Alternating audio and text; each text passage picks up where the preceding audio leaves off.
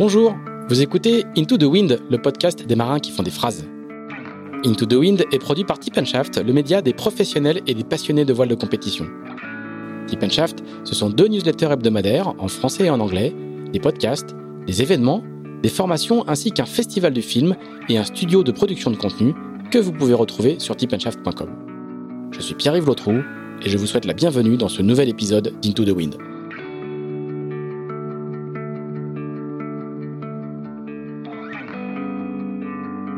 Bonjour Fabrice Amadeo. Bonjour Pierre-Yves.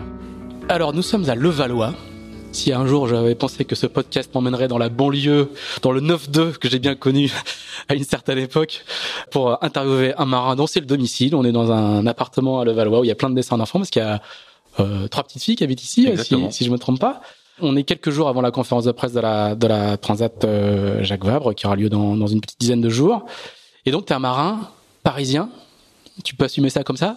Ouais, c'est ça. Parisien d'adoption euh, ou parisien maintenant. Ça fait 20 ans que j'y suis, donc euh, j'ai vécu une grande partie de ma vie à, Paris, plus, de la moitié maintenant, et avec toujours mon cœur en Bretagne et ma vie professionnelle en Bretagne. Mais comme j'ai ma vie de famille euh, à Paris ou en région parisienne, je continue à faire mes allers-retours en, en, TGV. Alors, on est nombreux à avoir connu ça, les allers-retours en TGV. On sait, moi, c'est la place 83 dans la voiture, une. À un moment, j'ai pris la première. On a tous nos petites habitudes. Comment toi tu t'es organisé? Parce que ça paraît, euh, ça paraît assez incroyable pour les gens qui connaissent pas bien. C'est quoi la logistique de Fabrice Amédéo qui en ce moment prépare la Transat Jacques Vabre avec Eric Perron, s'entraîne la semaine dernière à la Trinité. Tu fais quoi? Toi c'est l'inverse. Le vendredi soir tu sautes dans le TGV. Exactement. Moi je suis, à, Paris? Je suis à, je suis à contre-courant. Ça peut sembler prétentieux, hein, mais je suis vraiment à contre-courant. C'est-à-dire que je vois les gens dans les embouteillages euh, et je suis en train et je fais, je vais dans le sens inverse.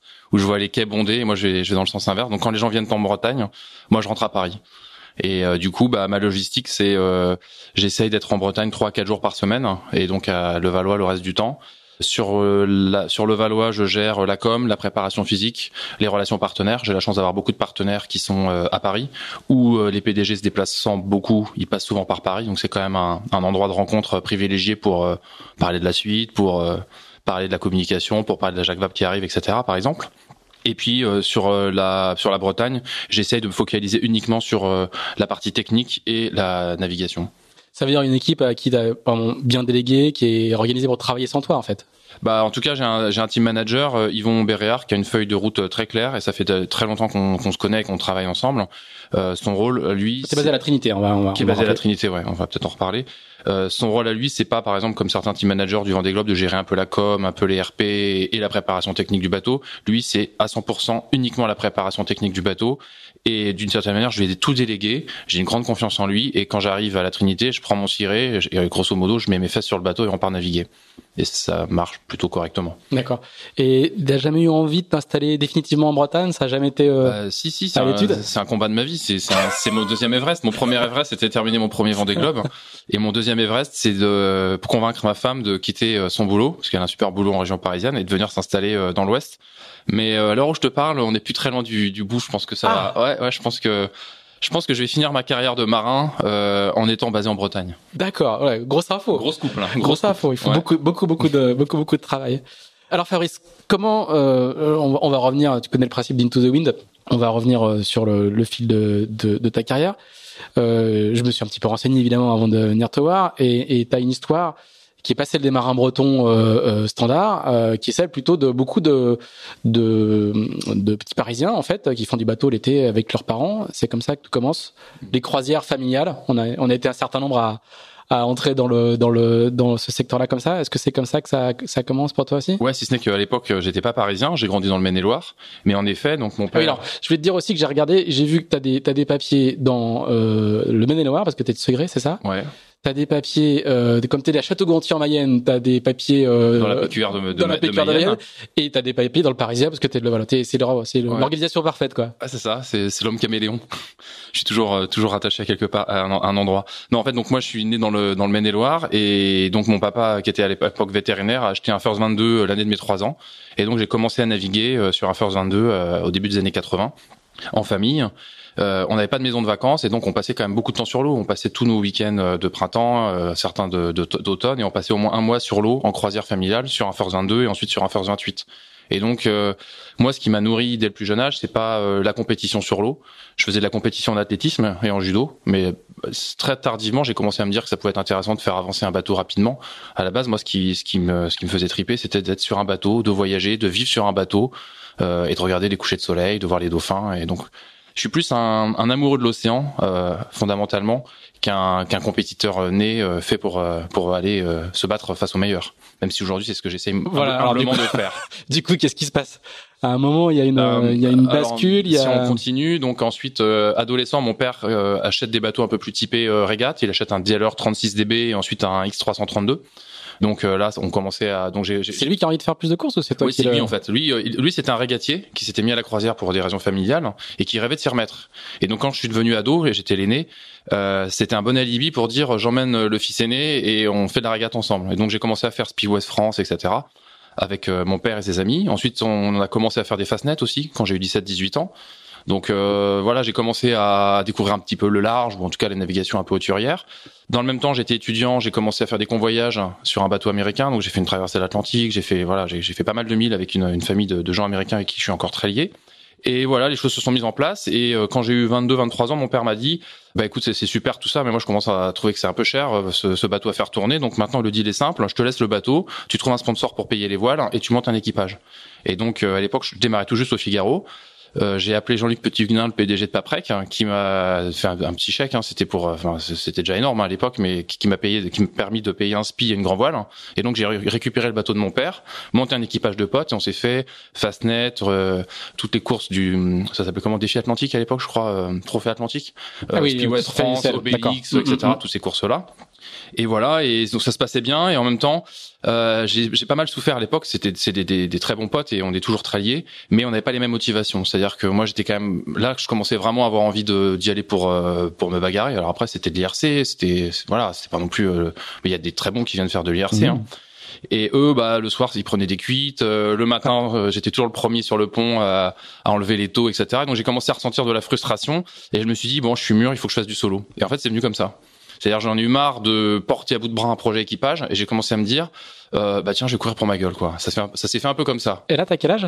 Là j'ai euh, 26-27 ans. Et donc euh, bah là je commence à faire une transmanche en double donc je commence à, réduire un petit peu le nombre de personnes à bord. Et, euh, et à 29 ans je me dis l'année prochaine j'ai 30 ans, euh, je suis journaliste au Figaro, il y a une course qui s'appelle la solitaire du Figaro, faut que je la fasse. Et donc c'est comme ça que ça démarre. C'est logique. c'est logique. T'aurais été journaliste à Télé 7 jours, t'aurais fait. Bah je sais pas, il y a pas d'autres courses, mais là c'était logique. Il y avait un petit clin d'œil du destin. La vie c'est ça aussi. Alors du coup ce qu'on ce qu'on est en train on est en train d'aller très très vite là, mais pendant toutes ces années, tu fais quand même des études. Oui. Alors, tu es euh, l'un des rares euh, concurrents du Vendée Globe ou euh, marin professionnel qui a fait des études de philo. Oui. Ça court pas les rues. Bah, il y a Giancarlo Pedot, qui sauf erreur de ma part a fait des études de philo. Voilà. Et sinon, bah, il y a moi aussi. Donc, moi, j'ai fait une maîtrise de philo à Nantes. Et ensuite, j'ai fait Sciences Po à Paris. Et ensuite, j'ai fait un DEA de sociologie politique avant d'intégrer le Figaro. Ça rigole pas. Ça rigole pas. Et, pourquoi et, et, à cette époque-là, tes, tes, tes, tes projets étaient... À l'époque, je voulais faire de la recherche en philosophie politique. Et j'étais passionné par euh, le penseur allemand Karl Schmitt, donc qui était un auteur qui était euh, euh, un peu sulfureux puisqu'il a été le chroniuriste du Troisième Reich. Donc Hitler s'est pas mal servi de ses bons conseils pour, monter, pour monter le système juridique et judiciaire du Troisième Reich, mais il a des, il a, il a commis des, des, des textes qui par ailleurs ont euh, influencé euh, la, la constitution de la Cinquième République. Donc il y avait toute une filiation entre cette pensée qui incarne le mal et en même temps qui a été pertinente pour ensuite le, bah, la France quoi. Et donc moi j'étais, bah, j'étais à fond dedans quoi. J'étais fondant et j'imaginais pas du tout euh, faire de la voile mon métier. Ce qui est ce que ce que ce, que, ce qui est devenu aujourd'hui euh, mmh. mon quotidien. Et, et, et le, le, fait de rentrer au Figaro est un, est un détournement de cette, ce, ce projet ou... Ouais, bah en fait, dans ma vie, j'ai eu de la chance de temps en temps. Euh, enfin, je pense que c'est pour tout le monde pareil. Hein, quand on se retourne et qu'on regarde comment on en est arrivé là où on en est. Moi, j'étais euh, donc euh, en DEA de sociologie politique, secrétaire dans une association pour pour payer mes études. Et euh, un jour, je regarde sur internet et je vois qu'on peut faire une formation par alternance pour devenir journaliste. Et moi, je prépare un doctorat et je me dis, oh, ça peut être pas mal quand même parce que trois ans pour faire une thèse et tout, faut voir.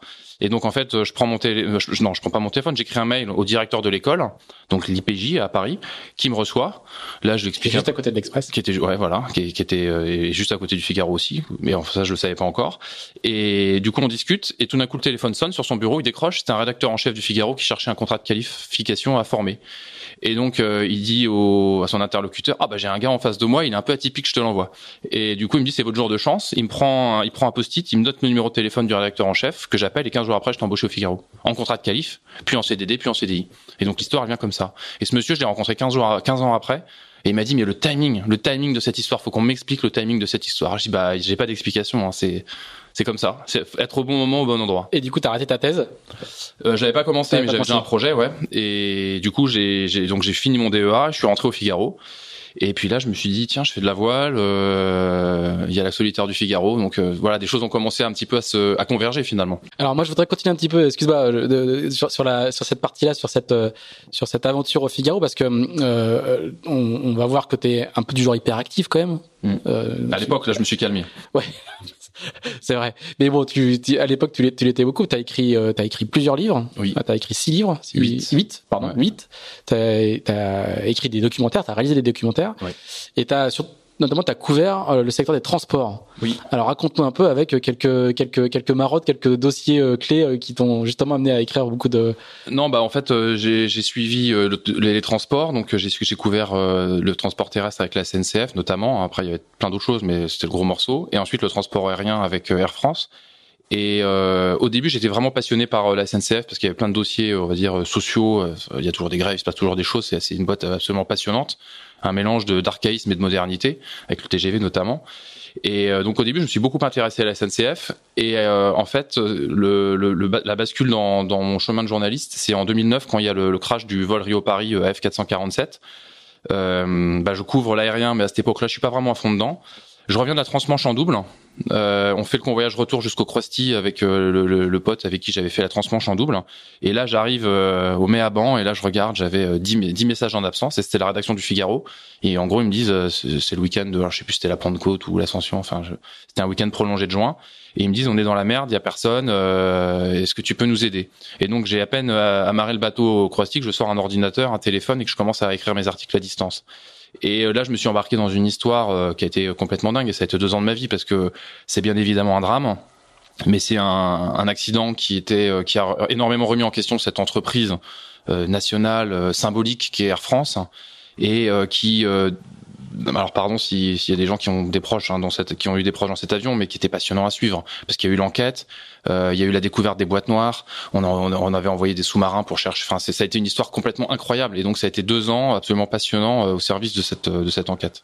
Et donc là, là, là toi, t'as écrit plusieurs bouquins et t'as fait plusieurs. Euh... Euh, non, j'ai écrit un livre, qui s'appelle La face cachée d'Air France et j'ai réalisé, enfin j'ai enfin j'ai pas réalisé, non non, non j'ai, comment on dit, j'ai été co-auteur de deux documentaires consacré euh, à Air France et au, drame de la F447. D'accord. Et tu fais tout ça en même temps que tu fais du bateau? Je fais tout ça et en même temps je suis père de famille et, euh, et je suis journaliste au Figaro et je fais du bateau. Donc c'est vrai que ça fait beaucoup. Hein, j'ai des j'ai des souvenirs lunaires. Je me rappelle la Transat Jacques Vabre 2013. Euh, je convoie le bateau euh, une semaine avant le départ de la Jacques Vabre. Euh, à, l'époque, euh, c'était mes vacances hein, pour faire une Jacques Vabre. Donc je convoie, c'était un classe 40 à l'époque avec Armel Tripon. on va on va revenir, revenir, tout à l'heure. Mais donc du coup, je convoie le bateau. J'arrive à au Havre dans la nuit de dimanche à lundi à 5 heures du mat. Il y avait un train un quart d'heure plus tard ou le premier train, je sais plus s'il était à 5 heures ou 5 heures et demie. Et donc je saute dans un taxi, je, je saute dans un train. J'arrive à Saint-Lazare, j'ai encore j'ai encore mes polaires et à 7 heures du matin, je suis au Figaro. On a pris 40 nœuds pour faire le tour de Bretagne et je suis, euh, je suis, je suis un extraterrestre finalement sur la planète Paris, quoi. Donc c'est vrai que je, bah, c'est vrai que j'ai été pas mal hyperactif à l'époque. Alors, le, la, la, bascule au solo, euh, comment elle se fait concrètement? C'est-à-dire que tu te dis, oh, bah, il y a une course du Figaro, tiens, je vais la faire parce que je travaille au Figaro. Euh, comment ça se passe euh, concrètement? Ouais, en fait, euh, j'étais complètement. tu t'attaques par le, tu, tu, commences pas par le plus facile. Tu aurais pu faire quelques, quelques ouais, ouais, courses. J'aurais pu, faire un, j'aurais pu faire un peu de mini, j'aurais pu faire des choses plus, plus raisonnables que directement. 2008, la, la, fin des années 2000, la fin des années 2000, on est au, au summum de la monotypie du Figaro là. Oui, oui, oui. Les, les... gens savaient faire marcher leur bateau. Les gens savaient faire marcher leur bateau. Il y avait que des cadors. On est, on est moment où il y avait, ouais, des joyaux avaient gagné l'année d'avant. Enfin, non, c'était pas mal. Hein, c'était pas mal. Mais en fait, moi, je pense que j'étais pour le coup pas du tout prétentieux. J'étais complètement conscient de ce que je savais faire et de, et de mes limites, mais j'avais envie d'y aller quoi. En fait, et je me suis pas posé la question de savoir quel était mon niveau par rapport aux autres. Et je vais même enfoncer le clou en disant que en fait, j'ai fait la solitaire du Figaro en ayant fait deux entraînements en solo deux journées d'entraînement solo. Donc en fait, c'était une expérience. Enfin, ça a peut-être choqué hein, ceux qui vont nous écouter. Je sais qu'il y a des gens qui se préparent pendant des années et qui en rêvent pendant des années. Euh, moi, j'avais vraiment l'océan qui dans la peau. Euh, j'aimais j'aimais être en mer euh, et puis j'avais envie de réaliser des rêves. Et la solitaire en était un premier. Et donc, bah, je me suis je me suis lancé sans me poser aucune question. Et donc en fait, j'ai fait deux naves en solo. Et j'ai vu que j'étais capable de virer de bord et d'empanner. T'as fait la G2R avant quand même. Oui, oui. Par contre, j'ai fait quand même fait la G2R. Mais bah, en fait, j'ai récupéré le Figaro en mars. J'avais jamais fait de Figaro de ma vie et j'avais la G2R en avril et la solitaire en août. Donc c'était quand même très court comme temps de préparation. Le tout en étant euh, encore euh, avec euh, femme, enfant, enfin premier enfant, boulot, boulot, etc. Donc donc c'est vrai que ça a été une préparation. Il n'y a pas il y a pas eu de préparation. Hein. Donc ça a été un peu voilà comme un claquement de doigts. Je me suis dit allez j'y vais. j'ai réussi à trouver un partenaire et j'y suis allé et je me suis je me suis régalé. Alors comment ça se passe en interne de Figaro? En interne au Figaro, je me rappelle, je pour tous ceux qui nous écoutent, il y a, il y a trouver des sponsors et il y a un cas de figure très particulier qui est être sponsorisé par son employeur. Oui, alors j'ai pas. Moi j'ai vécu ça, donc je. Ah oui, mais pas moi. Pas moi. Enfin, indirectement. Alors non, il y a, y a, effectivement c'est pas le sponsor, mais là t'es es, dans un cadre quand même spécifique. C'est la, c'est la, la, course du journal. À ah l'époque, en plus, la course appartient encore au journal. Elle appartient encore au journal, ouais. En fait, je vais voir le directeur de la rédaction du Figaro, enfin le directeur adjoint, Jean-Michel Salvatore, euh, qui ensuite a énormément compté dans mon parcours. Et euh, je lui dis voilà, j'ai envie de faire la solitaire. Il me fait oh génial, euh, va voir Pierre Comte, euh, patron de la régie publicitaire. Donc là, je vais voir Pierre Comte, patron de la régie publicitaire. Il me dit, ah génial, on va dépoussiérer cette rédaction, un truc vraiment sympa, super et tout. Et il me dit, t'as besoin de combien? Donc je dis, je, je, crois que je lui ai dit 150 000 euros. Euh, à l'époque, je savais même pas si c'était TTC Warthog, j'y connaissais rien, j'étais un littéraire, tu vois. Et euh, il me dit super. Et ben écoute, euh, je t'annonce que la personne qui met 150 000 euros sur ton projet, elle a 400 000 euros d'espace pub gratuit dans le Figaro. Et donc du coup, bah, j'ai passé. Voilà, quasiment. Et donc j'ai passé un coup de téléphone, et en un coup de téléphone, j'avais mon budget. Et c'était qui? C'était euh, donc c'était Aquarelle, donc Henri de Maublanc euh, que j'ai appelé. Je le connaissais indirectement par une relation commune et euh, il a dit oui tout de suite. Qui avait déjà sponsorisé Yannick Bestaven. Bestaven. Ouais, et d'autres mini, je crois, peut-être Anne Grégoire, je sais plus. Il me semble. Et donc du coup j'ai fait cette expérience. Pour lui c'était un one shot. Pour moi aussi d'une certaine manière. Quoi que je me disais à l'époque, je me disais peut-être que je vais faire du Figaro. Enfin je savais pas trop. En fait je me projetais pas.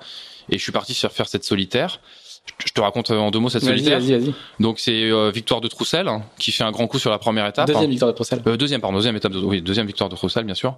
Et donc première étape dans la Molle, euh, on descendait au Portugal, il y avait une dorsale, je fais bon dernier. Deuxième étape, on remonte du Portugal, on va à Cherbourg, Gold de Gascogne dans l'air, j'étais bien, j'étais genre 30e, on était 50 à l'époque, hein, c'était une grosse une grosse année. J'étais 30e à Ouessant, donc truc de dingue. Et là de nouveau molle, et donc de nouveau tout le monde me dépasse. et donc je termine dernier. Et dernière étape, on devait aller à l'île de Man. Finalement, ça a été euh, annulé. La fameuse île de Man. La fameuse île de Man, ouais, on va jamais. Et du coup, on allait virer la Brittany Boy. Et on avait pris 45 euh, nœuds. Et il y avait eu 10 abandons et je mets 10 bateaux derrière moi sur cette troisième étape. Donc au final, je termine 48e sur 50, ce qui est loin d'être euh, un bon résultat. Mais je termine en me disant, t'es un piètre régatier, mais t'es un bon marin, et donc tu continues. Et donc ça, ça, ça, ça démarre de là. C'est aussi simple que ça, quoi. Bah ouais, je me dis euh, bah ouais parce que en fait euh, j'ai vu je me rappelle très bien avoir eu des échanges à la VHF euh, dans les 45 nœuds avec des mecs qu'on voit encore et qui sont très très bons, qui étaient pas bien, qui avaient le mal de mer et moi j'avais pas le mal de mer et j'étais bien, j'étais heureux d'être en mer. J'avais la musique, je me rappelle, j'étais dans une forme je, voilà, j'aime ça quoi, j'aime être sur l'eau, j'aime j'aime me faire rincer la figure et du coup bah, je me suis dit bah les mecs ils sont bien plus pointus que moi, bien évidemment, ils savent faire avancer un bateau comme peut-être jamais je ne saurais faire marcher un bateau, mais dans les moments difficiles, je m'en sors plutôt pas mal. Et donc je me suis dit bah voilà, le Figaro c'est peut-être pas pour moi, mais il y a sans doute une place à trouver. Donc euh, ouais, je continue. Ouais. Et là, il y a, y a une petite graine Vendée Globe qui est déjà là ou pas? Non, du tout. Pas du tout. absolument pas. Absolument pas. Là, du coup, je me dis, je vais faire du classe 40. Et donc, j'envoie une carte postale au patron de Géodis pendant l'été en lui disant euh, cher Pierre Blaillot, euh, bon baiser de Bretagne et sur le ton de la joke. Hein, tu le connaissais comme ça? Euh, Je le connaissais parce que euh, à l'époque où je couvrais les transports terrestres, j'avais couvert la SNCF et donc Géodis. Et donc je m'étais toujours interdit de démarcher un secteur que je couvrais, mais là je le couvrais plus. Donc je me suis dit bon, bah, on tente. Hein. Et donc je lui ai fait une carte postale assez humoristique. On avait une relation déjà assez amicale. Hein. C'est quelqu'un qui, outre le fait d'être PDG de Géodis, avait un, un, X442 et un IMX40 aussi au début des années 2000 à la Trinité. Et j'avais fait les entraînements d'hiver sur son bateau. Donc il m'avait déjà un peu repéré à l'époque, il savait qui j'étais. Et donc du coup, je lui envoie une carte postale en mode joke en lui disant euh, dans un an et demi, il y a la route du Rhum, on peut la faire en classe 40, est-ce que ça vous tente? Et euh, en sept... bon, il me répond pas. euh, voilà, l'été se passe et en septembre, euh, son assistante m'appelle pour un déj. On déjeune ensemble et en 10 minutes, c'était réglé quoi. Et donc ça s'est fait comme ça. Toi, t'es pour, donc là, si je résume, là, t'as démarché deux sponsors dans ta vie. Non, parce qu'après, après, il y en a eu beaucoup plus. Non, mais après, mais pour l'instant, jusque là, en Deux, 2010, t'en as, Ouais. t'en as, démarché deux. 2009, de- Trois. enfin 2008, peut-être. Paprec pour le X332 euh, paternel. 100% de taux de conversion. Pour l'instant, ouais. Après, ça, ça se complique. Après, ça se complique. Mais là, à ce moment-là, bah, je sais pas. Enfin, tu vois, après, c'est. Mais je pense qu'aussi, euh, si si on m'avait dit non, je, me- je me serais dit à ce moment-là, bah, c'est pas grave. euh, Je, bah, je suis au Figaro, je continue. Enfin, toi, il y avait pas d'enjeu particulier. Je, je tentais quoi. Je, je me suis pas dit, il faut absolument que je charge des sous pour. Je me suis dit, tiens, euh, il y a la route du Rhum, ce serait pas con ça. Tiens, je propose à Pierre Blaillou. Bon, bah, ça a marché. Bon, c'est comme ça. Il n'y a pas toute ta vie, de- c'est pas, c'est pas un enjeu. euh, Non, parce qu'en Euh, fait, j'étais très heureux. Enfin, je, je suis un amoureux de l'océan, je l'étais. J'avais des vraies envies de, de large.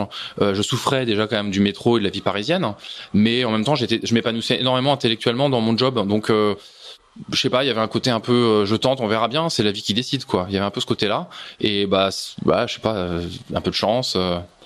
Après, euh, les gens que j'ai, démarchés comme Pierre Blaillot, c'était des gens avec qui euh, il y avait eu un, comment dire, un parcours Oui, oui, c'est professionnel. pas, c'est pas juste un filet lancé. Ouais, voilà, c'est pas du, uniquement un filet lancé. Il y avait une vraie connivence intellectuelle parce qu'on avait collaboré à l'époque, etc. Ils me connaissaient. Enfin, tu vois, c'est pas uniquement. euh, je suis pas le capricieux qui lance des filets comme ça, Mhm. mais mais c'est vrai qu'il y, a- il y a un petit côté réussite.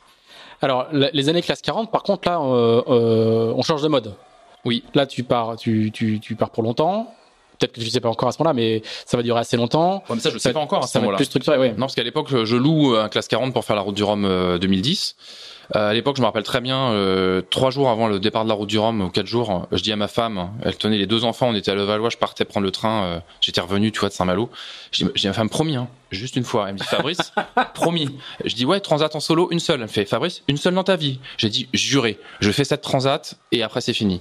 Et donc je pars faire cette transat en me disant, voilà, à la fin du... T'étais sincère. Ah, j'étais sincère, j'étais sincère. Et euh, au départ de la route du Rhum, il y avait euh, Yann Eliès qui était venu et qui était en discussion avec Géodis pour potentiellement faire le Vendée Globe 2012. Et j'étais très fier, très content. Je me suis dit c'est génial. euh, J'avais aucune euh, aucune amertume. Je me disais j'ai entre guillemets ramené Géodis dans dans la course au large parce qu'il était avec euh, Auguin euh, très longtemps avant.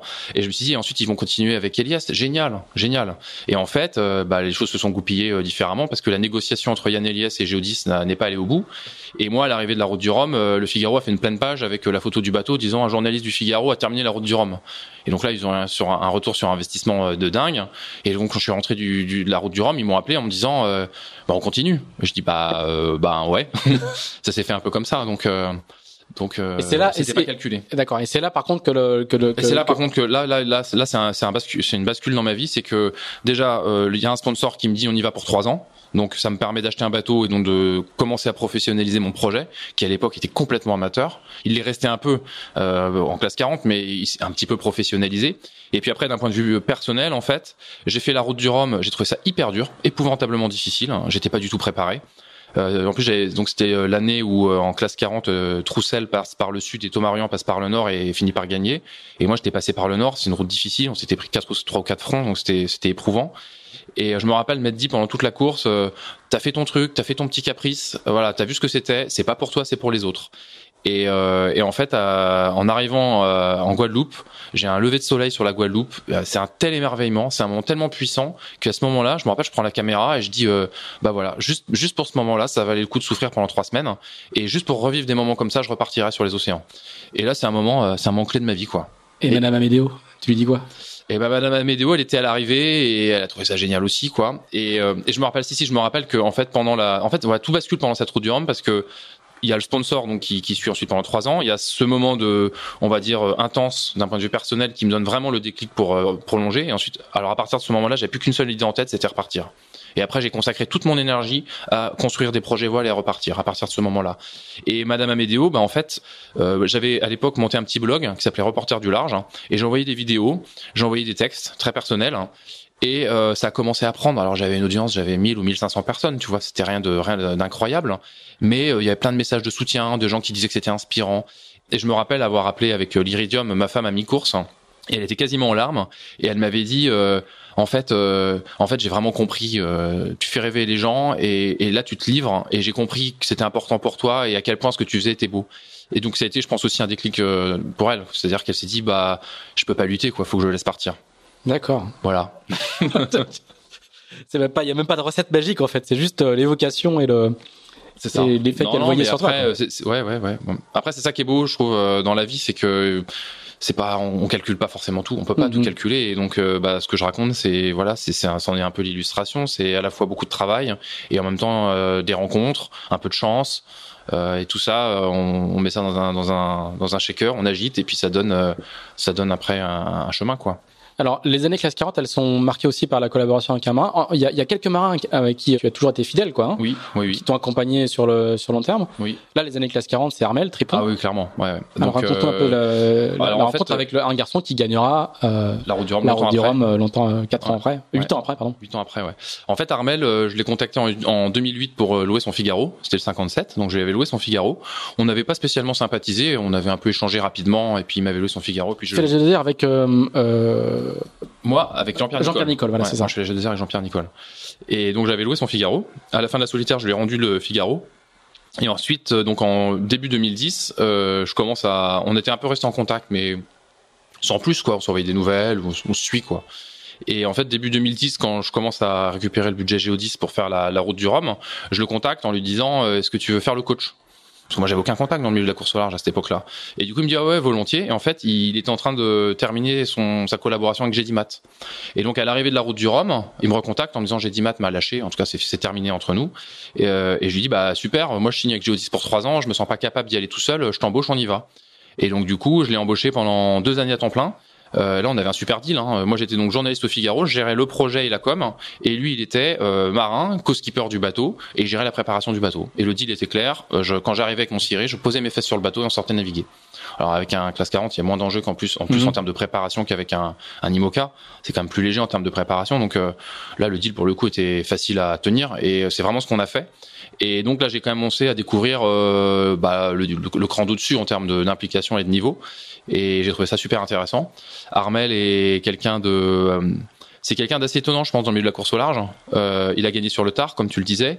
Euh, mais c'est quelqu'un de très, très, très, très Il malin. avait gagné la mini transat sur Il avait gagné la assez Transat, c'est vrai. Mais c'est quelqu'un qui a, alors déjà, je pense, il a une étoile au-dessus de sa tête, mais c'est un truc de malade comme il a une étoile au-dessus de sa tête. Il a toujours, euh, il a toujours eu de la chance dans sa vie, quoi. Après, je veux pas lui porter la poisse en disant ça, mais voilà, il a une vraie bonne étoile. Et, euh, et c'est quelqu'un qui a beaucoup de confiance en lui, tout en étant humble. Et donc du coup, ça donne un, un gars à l'écoute, euh, pas du tout euh, frustré de naviguer avec, euh, pour le coup, le, le Parisien de service qui débarque. Et on s'est super humainement super bien entendu. Et lui, je pense qu'il était à un moment de sa vie en plus où il manquait un peu de confiance euh, en lui parce qu'il s'était fait lâcher par son gros sponsor. Il n'avait pas fait de résultat en Figaro. Il était 20, 22e ou 16e, Mhm. euh, mais il n'arrivait pas à faire mieux. Et donc du coup là, je pense qu'il se sentait assez valorisé par cette mission. Euh, on a fait des résultats en plus. Là très clairement à l'époque, euh, on fait troisième de la solidaire du chocolat. C'est pas parce que je suis brillant, c'est parce qu'il a assuré. Après moi je me suis mis au niveau, mais donc euh, je pense que ça l'a valorisé et donc ça, lui ça, a été- ça lui a ensuite permis de donner un deuxième départ à, à sa vie professionnelle. Et moi j'ai énormément appris. Donc euh, c'était une belle, une belle page. Tu, tu te sens, tu te sens progresser pendant ces trois années. euh, C'est le marin qui commence euh, après la route du Rhum en 2010 et qui, qui va jusqu'en 2014 euh, Ouais, là, je me faire une sens- seconde là, route je du Rhum. Il est En fait, non, je me Il sens change. pas vraiment progressé. En fait, comme je te disais, moi j'aime bien euh, me faire rincer la figure et donc euh, bah, à chaque fois, Armel il prenait la barre et moi je mettais la, la combi jaune là, Musto pour ne pas les nommer, et j'allais à l'avant euh, faire le changement de vol, le machin, le truc. J'aimais bien le côté un peu cascadeur quoi. J'avais acheté ma cagoule, j'étais trop content et j'allais me faire défoncer devant. Et lui, ça le faisait marrer à chaque fois. Et donc du coup, j'ai toujours eu ce côté un peu euh, euh, fonceur, même sur le bateau. Et euh, j'étais pas trop forcément dans euh, le, le détail technique euh, du réglage de voile. Donc j'ai un peu progressé sur cette dimension-là, mais pas trop. Donc je me suis pas dit tiens, je passe des paliers ou. Mais c'est clair qu'au contact d'Armel, j'ai appris beaucoup de choses. de fait, il y a quand même plusieurs transats. Il y a la oui, il y a- Chocolat, on a- il y a Québec Saint-Malo, il y a une transat Jack Jaguar. On a fait une formation, des formations météo chez Berno, on a fait des formations à Drena, donc euh, j'ai commencé quand même à regarder un peu l'ordinateur. Euh, si, si, j'ai quand même pas mal progressé, mais je me suis pas dit tiens, t'es en train de progresser. Et en fait, euh, bah, c'est euh, la route du Rhum 2014. Euh, donc là, sans Armel, hein, par définition, euh, qui lui en plus l'a préparé sur un une IMOCA à l'époque-là, à cette époque-là. Et en fait, les trois mois avant le Rhum, euh, donc j'étais euh, toujours journaliste au Figaro, et je me dis bon, là pour préparer, alors j'avais un bateau qui était devenu vieux, un Aquilaria RC2, donc en 2010 c'était un bateau top niveau, et en 2014 ça devenait un bateau un peu dépassé. Et euh, du coup, je me suis dit bon, comment préparer au mieux cette course J'avais pas vraiment de coach, pas vraiment de moyens. J'étais juste sur l'acquis des deux années passées à Carmel, et je me suis dit en fait, tu vas faire du large, comme un cochon. Et donc en fait, tous les dimanches soirs, je prenais mon train. J'arrivais à 22 h quelque chose comme ça à Auray, taxi. Et là, si les conditions me permettaient, je prenais directement mon classe 40 pour partir sur l'eau. S'il y avait trop d'air, que c'était un peu chaud de faire la, la manœuvre de port de nuit, je partais le lundi matin et je naviguais jusqu'au mardi soir. Et donc en fait, euh, j'ai fait ça trois mois de suite. Je naviguais 48 heures, je partais, j'allais virer les lieux, euh, je faisais ma manœuvre de speed, machin, de renvoi, je, retournais vers Belle-Île et j'avais mon petit parcours hein, et j'ai navigué, navigué, navigué comme ça. Et du coup, quand je suis arrivé sur le départ de la j'étais relativement prêt, euh, sans le savoir, avec un bateau euh, bah, qui valait ce qu'il valait, mais qui, bon, qui était fiable pour le coup, sur lequel on avait pas mal travaillé. Et puis, bah, le début de la route du Rhum euh, a fait qu'il y a eu pas mal de casse. Tant c'est quelque chose, ouais. et avec quelques arrêts au stand. Et du coup, je me suis retrouvé directement dans le bon paquet. Derrière, il y avait une dorsale, donc ça partait par devant. Et puis, à un moment, je me retrouve sixième de la route du Rhum en classe 40. Euh, je me rappelle que tu as fait 26e à celle de 2010. Hein, 24, je crois. Peut-être 26, non, 26, 26, ouais, peut-être peut 26. Ouais. Si j'ai bien lu ma fiche oui, Wikipédia avant de venir, c'est 26. Ouais, 26, ouais. Et donc là, j'étais sixième et à 24 heures d'arrivée, puis après j'ai eu des petits soucis à l'arrivée, donc je termine neuvième. Mais bon, je te fais quand même top 10. Euh, on peut juste raconter parce que c'est, enfin, sans vouloir remuer le couteau dans la plaie, mais euh, pour ceux qui ont fait la route du Rhum ou qui veulent la faire, il y a le tour de, de, de la Guadeloupe par le. Ouais.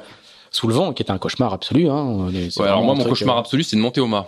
Et en fait, voilà, et là, toi, tu fais, tu, ouais, tu... pendant la transat, je suis monté au mât pour la première fois de ma vie. Je l'avais jamais fait, même au port.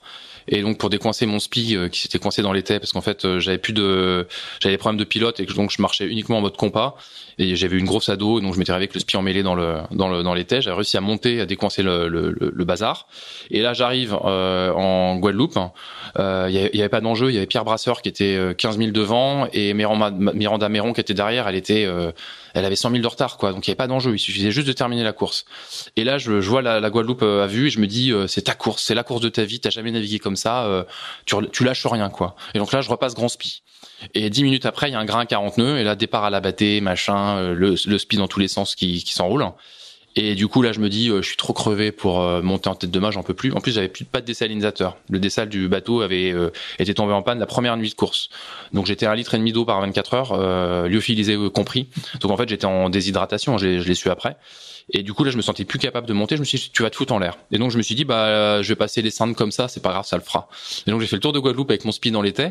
Et quand je me suis pris 25 nœuds de vent pour faire du prêt avec un, un bout de speed dans l'été. Ouais, on, on explique hein, en fait quand, quand on a quand on finit le tour de la Guadeloupe, après on finit au près euh, voilà. face, face aux Alizés entre dans le canal entre les Saintes et la Guadeloupe, il y a voilà. 17, il y a 20 000 je crois, un truc comme ça. ça, un truc comme ça. Et, et, et sur les 20 derniers milles au près avec le le, le mmh. bout de speed en l'air, c'était. Je, je, je, sais pas, j'étais dans un état second, je me suis dit ça va le faire quoi, et bah ça l'a pas fait. Et moi, je me souviens de regarder sur la sur la sur l'écran de l'ordinateur. De, de moi, j'étais loin derrière, hein, précisons. J'étais deep, deep, enfin pas tout à fait. Ça, ça, non, j'étais 14e. Ouais, 14e. Mais donc, du coup, je, comme, je commençais quand même à regarder le, la, la, la, la carte et, et, je te vois euh, essayer d'embouquer le, le, le, chenal des Saintes et puis faire demi-tour. Il y a un petit port à côté. Euh... C'est ça. Je me suis arrêté au petit port juste avant. Et, et c'était c'était incroyable en fait. Et, donc j'ai fait mon arrêt réglementaire de 4 heures. Voilà. Et pour le coup, on n'avait pas l'info, quoi. Euh, quand tu quand es sur l'eau, t'as pas les infos, tu sais pas ce qui se passe, quoi. Et là, tu dis, mais pourquoi il s'arrête là à ce moment-là alors qu'il il reste 20 000 à faire ah, ouais, C'est moins de 20 000, c'était moi, j'ai pas arrêté d'y penser quand j'ai fait le tour, où c'est vraiment très psychologiquement c'est quand même très très dur. Hein. C'est si t'es premier, il y a pas trop de monde derrière, ça va, mais sinon c'est quand même très très compliqué quoi. Et je, je vois encore ce le, le, le, petit triangle, je me souviens plus de la couleur, est là. Je me dis mais qu'est-ce qu'il fait, qu'est-ce qui lui arrive? C'était quelque chose de. Ouais, ça ça a duré toute la nuit. C'est pas le meilleur souvenir. Enfin, au final, c'est quand même une, une route du Rhum euh, euh, exceptionnelle parce que dans les dans les 10-12 premiers, il y a quasiment que des professionnels ou des ou des ou des quasi pros et tu, tu, tu fais une route du Rhum. Ah, j'ai une super route du Rhum au final. Je termine 9 c'est dingue. Et euh, du coup, là, à cette arrivée, je me, là, c'est là qu'il y a un déclic. Parce qu'on parlait du Vendée Globe tout à l'heure. Alors, ouais, nouveau déclic là. Pour nouveau le coup. déclic, ouais. Là, il est plus, on va dire, sportif. En fait, euh, même sur les années classe 40 avec Carmel Tripon, je me rappelle sur la Québec Saint-Malo notamment, c'est quand même traversé l'Atlantique Nord en août, ça va par rapport aux mers du Sud euh, sur un Vendée, ça, ça reste euh, honnête. Et je me rappelle lui, lui avoir dit, oh, mais qu'est-ce qu'on sky les miches, mais jamais de ma vie, mais jamais de ma vie, je ferai un Vendée Globe. Ça, c'était en 2012, tu vois. Et donc là, 2014, euh, je fais cette route du Rhum. Je me dis globalement, il faut, il faut, il faut pas se fier à grand chose quand tu dis euh, jamais. Avec moi, non, quand jamais. Tu dis à ta femme euh, jamais une seule transat, c'était, c'était pas bah, vrai. Là, ouais, tu bah dis après, jamais le mer du Sud. Tu ouais. feras par la deuxième. Il y, a que, il y a que les cons qui changent pas d'avis. Hein, et du coup, je me suis, je me suis formé aussi au fil de l'eau et donc mes ambitions, euh, voilà, mon esprit s'est ouvert, on va dire. Mm -hmm. Et euh, du coup, donc à l'arrivée de cette route du Rhum, je me dis d'une certaine manière, c'est une course de référence pour moi parce que j'ai navigué le pied au plancher tout le temps. Dès que j'avais une merde, je la réparais, je repartais. Enfin, j'ai jamais rien lâché. Ça, j'en étais très fier. C'est la première fois de ma vie que je naviguais comme ça. Et là, je me dis, bon, alors qu'est-ce que tu fais maintenant? Je me dis, option 1, euh, là, avec la dynamique qui se crée, il y avait Nures qui était rentré dans l'histoire. Je me dis, tu construis un classe 49 et tu vises un super résultat sur la route du Rhum 2018. Mais là, je me dis, tu pourras faire ce que tu veux. Il y aura toujours euh, deux, trois, quatre figaristes qui viendront au dernier moment avec un bateau et qui termineront devant. Et ça, tu pourras jamais rien faire contre ça. Et donc je me dis bon finalement repartir pour finir peut-être cinquième ou peut-être même moins bien que neuvième, est-ce que c'est un grand intérêt? Et là je me dis bah non. Et donc je me dis bah c'est quoi le step d'après? Bah c'est faire le tour du monde. Cette fois-ci pas forcément comme je venais de faire la route du Rhum, le pied au plancher, mais plus en mode aventure. Et donc du coup j'ai le le PDG de Nures qui m'appelle. Je suis encore euh, je suis encore en Guadeloupe hein, en vacances en famille. Il me dit génial, on a adoré en interne, c'est un truc de dingue. Qu'est-ce que tu veux faire maintenant? Je dis bah euh, Vendée Globe 2016. Il me fait génial, euh, viens me voir euh, dès que tu rentres, on y va. Et ça se fait comme ça en fait. Alors du coup, moi je vais réévoquer un souvenir passé. Moi aussi, je suis en Guadeloupe. Toi, tu rentres avant moi. Mm. Et je regarde un peu les réseaux sociaux euh, dans, à Saint-François, dans la petite case euh, que j'ai louée avec euh, ma famille. Et je vois une photo, un selfie de toi avec le même casque blanc que je porte là, sur un vélo elliptique dans un dans un centre de, de sport. Et t'es en train de transpirer. Mais on est on est une semaine après l'arrivée, hein. Et où tu dis en route prochain projet. Ah oui, et là, ça. je me suis dit, je regarde ça et je dis mais mais qui c'est ce mec quoi? Parce qu'on se se connaît pas beaucoup à l'époque. Il y a beaucoup de concurrents. On n'a pas de, on, on, on, comme tu dis très bien, tu arrives, tu repars euh, parce que t'as as, ta vie euh, ici. Et je vois ça et je me dis mais ce gars comment il fait quoi? Alors que moi post-rom, j'étais euh, plutôt en mode épuisé quoi. Bah, c'est vrai qu'à l'époque j'étais un peu. Il entame la prépa physique pour se reprocher un projet. Mais comment comment fait ce type quoi? C'est vrai que j'étais un peu fou quand même à l'époque. Euh, là, je me suis un peu sagi, je te rassure. Mais oui, oui, bah en fait, euh, chaque projet qui se terminait, euh, en fait non, le, un projet n'était même pas terminé que je pensais au suivant. Et d'ailleurs, ça, ça j'ai encore un peu ce syndrome-là, c'est-à-dire que pendant le Vendée Globe 2016, j'ai pensé à mon Vendée Globe 2020, et, et probablement que pendant le, le 2020, je, je, penserai au 2024. Mais c'est ça aussi qui permet d'avancer et de tenir dans les moments difficiles. en tout cas, moi, je me suis construit. Ah, mais il y a une forme de, de détermination de d'engagement qui est qui est qui, bah, qui est pas neutre quoi. Bah oui, c'est après je sais pas hein, je, je ça vient je, je, me suis posé la question hein, de savoir d'où ça venait, je me rends compte que je suis quand même assez déterminé. Euh, je je sais pas quand j'étais quand j'étais gamin, j'ai fait de l'athlé, euh, je faisais cinq entraînements par semaine et euh, quand il pleuvait, quand il neigeait, je continuais à y aller, peut-être que ça vient de ces moments-là. Euh, je sais que étant gosse aussi au collège, j'étais pas mal rejeté par mes par mes camarades. Et j'ai toujours eu un sentiment de pas de revanche mais de vous allez voir ce que vous allez voir un petit peu d'une certaine manière. J'ai pas mal travaillé ça avec mon psy. Donc là je t'en parle avec le sourire. Là, je, te, je te caricature les choses hein. mais du coup euh, il y avait ce côté euh, vous allez voir ce que vous allez voir quoi. Mm. et donc euh, ouais voilà j'ai j'ai une espèce de force en moi qui s'est révélée en fait après le bac quand je suis rentré en prépa littéraire. Je suis devenu une machine de travail. Et en fait je le suis resté jusqu'à peu là y a, là j'ai un peu levé le pied depuis un an ou deux parce que j'étais vraiment épuisé. Le Vendée Globe m'a vraiment épuisé mais de l'âge de 18 ans jusqu'à 38 ans, j'ai été une machine de travail. Je faisais que ça tout le temps, tout le temps. Ma vie était consacrée au travail. J'avais pas de loisir, pas vraiment de loisirs. Ou si c'était la voile, mais une, une, une, une voile que j'essayais de, tu faisais un peu sérieusement que même, de professionnaliser. Mmh, mmh, donc mmh. finalement, c'était pas un vrai loisir où tu te reposes et où il se passe rien et où juste tu décompresses.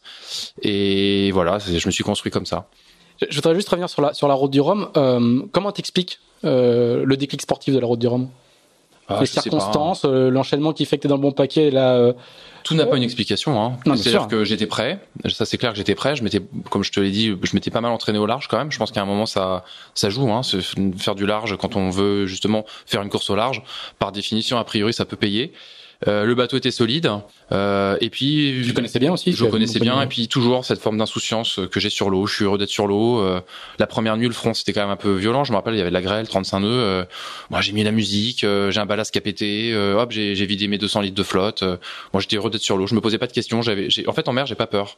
Et du coup, bah voilà, ça m'empêche pas d'être raisonnable, de naviguer à mon niveau, de mettre le curseur là où il faut et de pas prendre de risques. Mais j'ai jamais peur. Et du coup, voilà, les choses se sont bien goupillées. Et puis voilà, et, puis j'en avais envie, quoi. J'en avais vraiment envie de cette route du Rhum. Alors du coup, on, on passe euh, à la partie euh, euh, préparation du Vendée Globe. Ouais. Comment alors la même chose euh, T'es encore euh, cadre sup à Paris euh, T'as un Vendée Globe à préparer Comment comment ça se passe Alors donc je reviens après la route du Rhum, je reviens à Paris. là, j'ai un job au Figaro le matin. Donc là, je suis en charge du site internet lefigaro.fr le matin, chargé d'édition, ça s'appelle. Et donc de 5 heures du matin à 13 heures, je travaille sans pause. Et il y a une équipe de 8 journalistes et moi je, je fais un peu le chef d'orchestre euh, et euh, je m'assure que, que l'actu est bien couverte, qu'on fait les bonnes alertes, etc.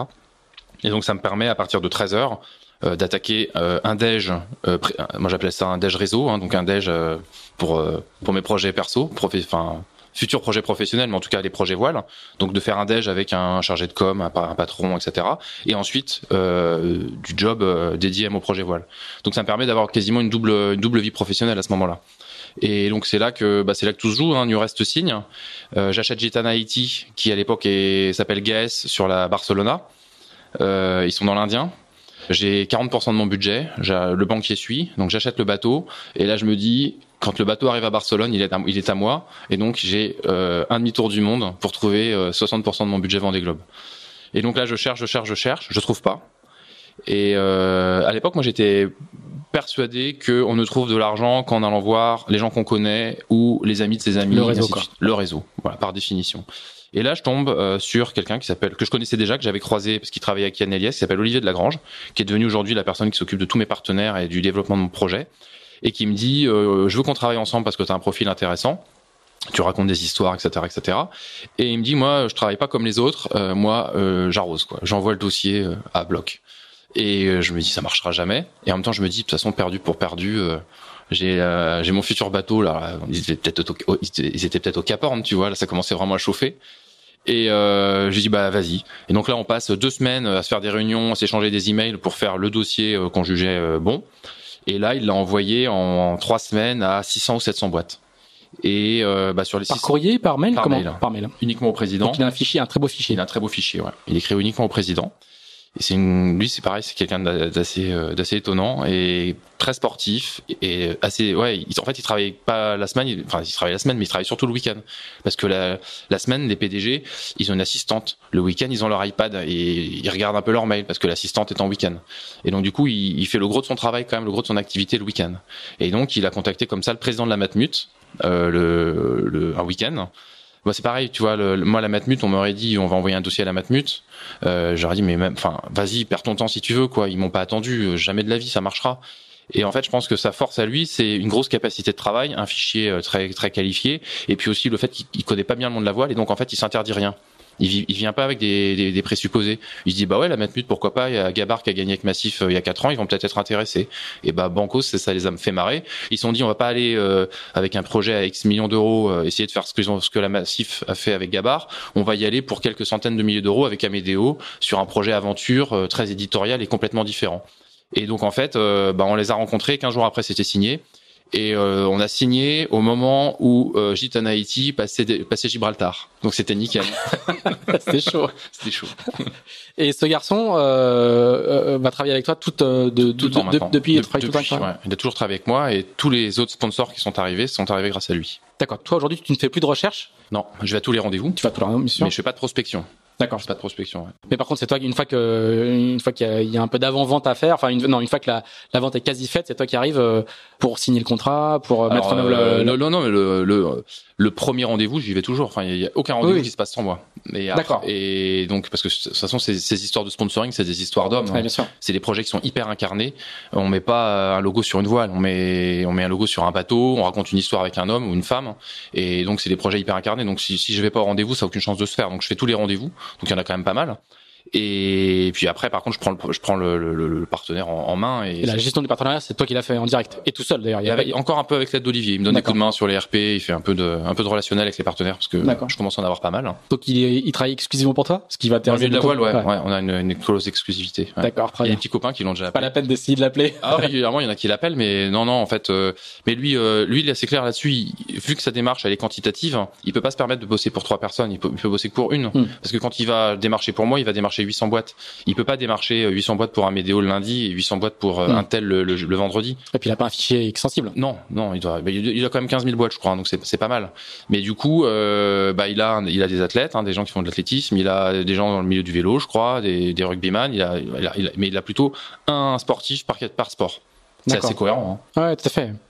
Alors du coup, bateau passe Gibraltar, euh, t'as de quoi, t'as de quoi le financer, mais J'ai le quoi le financer. Donc, euh, 1er mai 2015, je prends un avion pour arriver à Barcelone. Je monte je- sur euh, cet IMOCA. C'est la première fois de ma vie que je mets le pied sur un IMOCA. J'ai jamais navigué de ma vie sur un IMOCA, même monté à bord sur un IMOCA au port. Et là, je me dis, la vache, c'est mon bateau, je vais faire le Vendée Globe dessus. Voilà, c'est comme ça que ça se passe.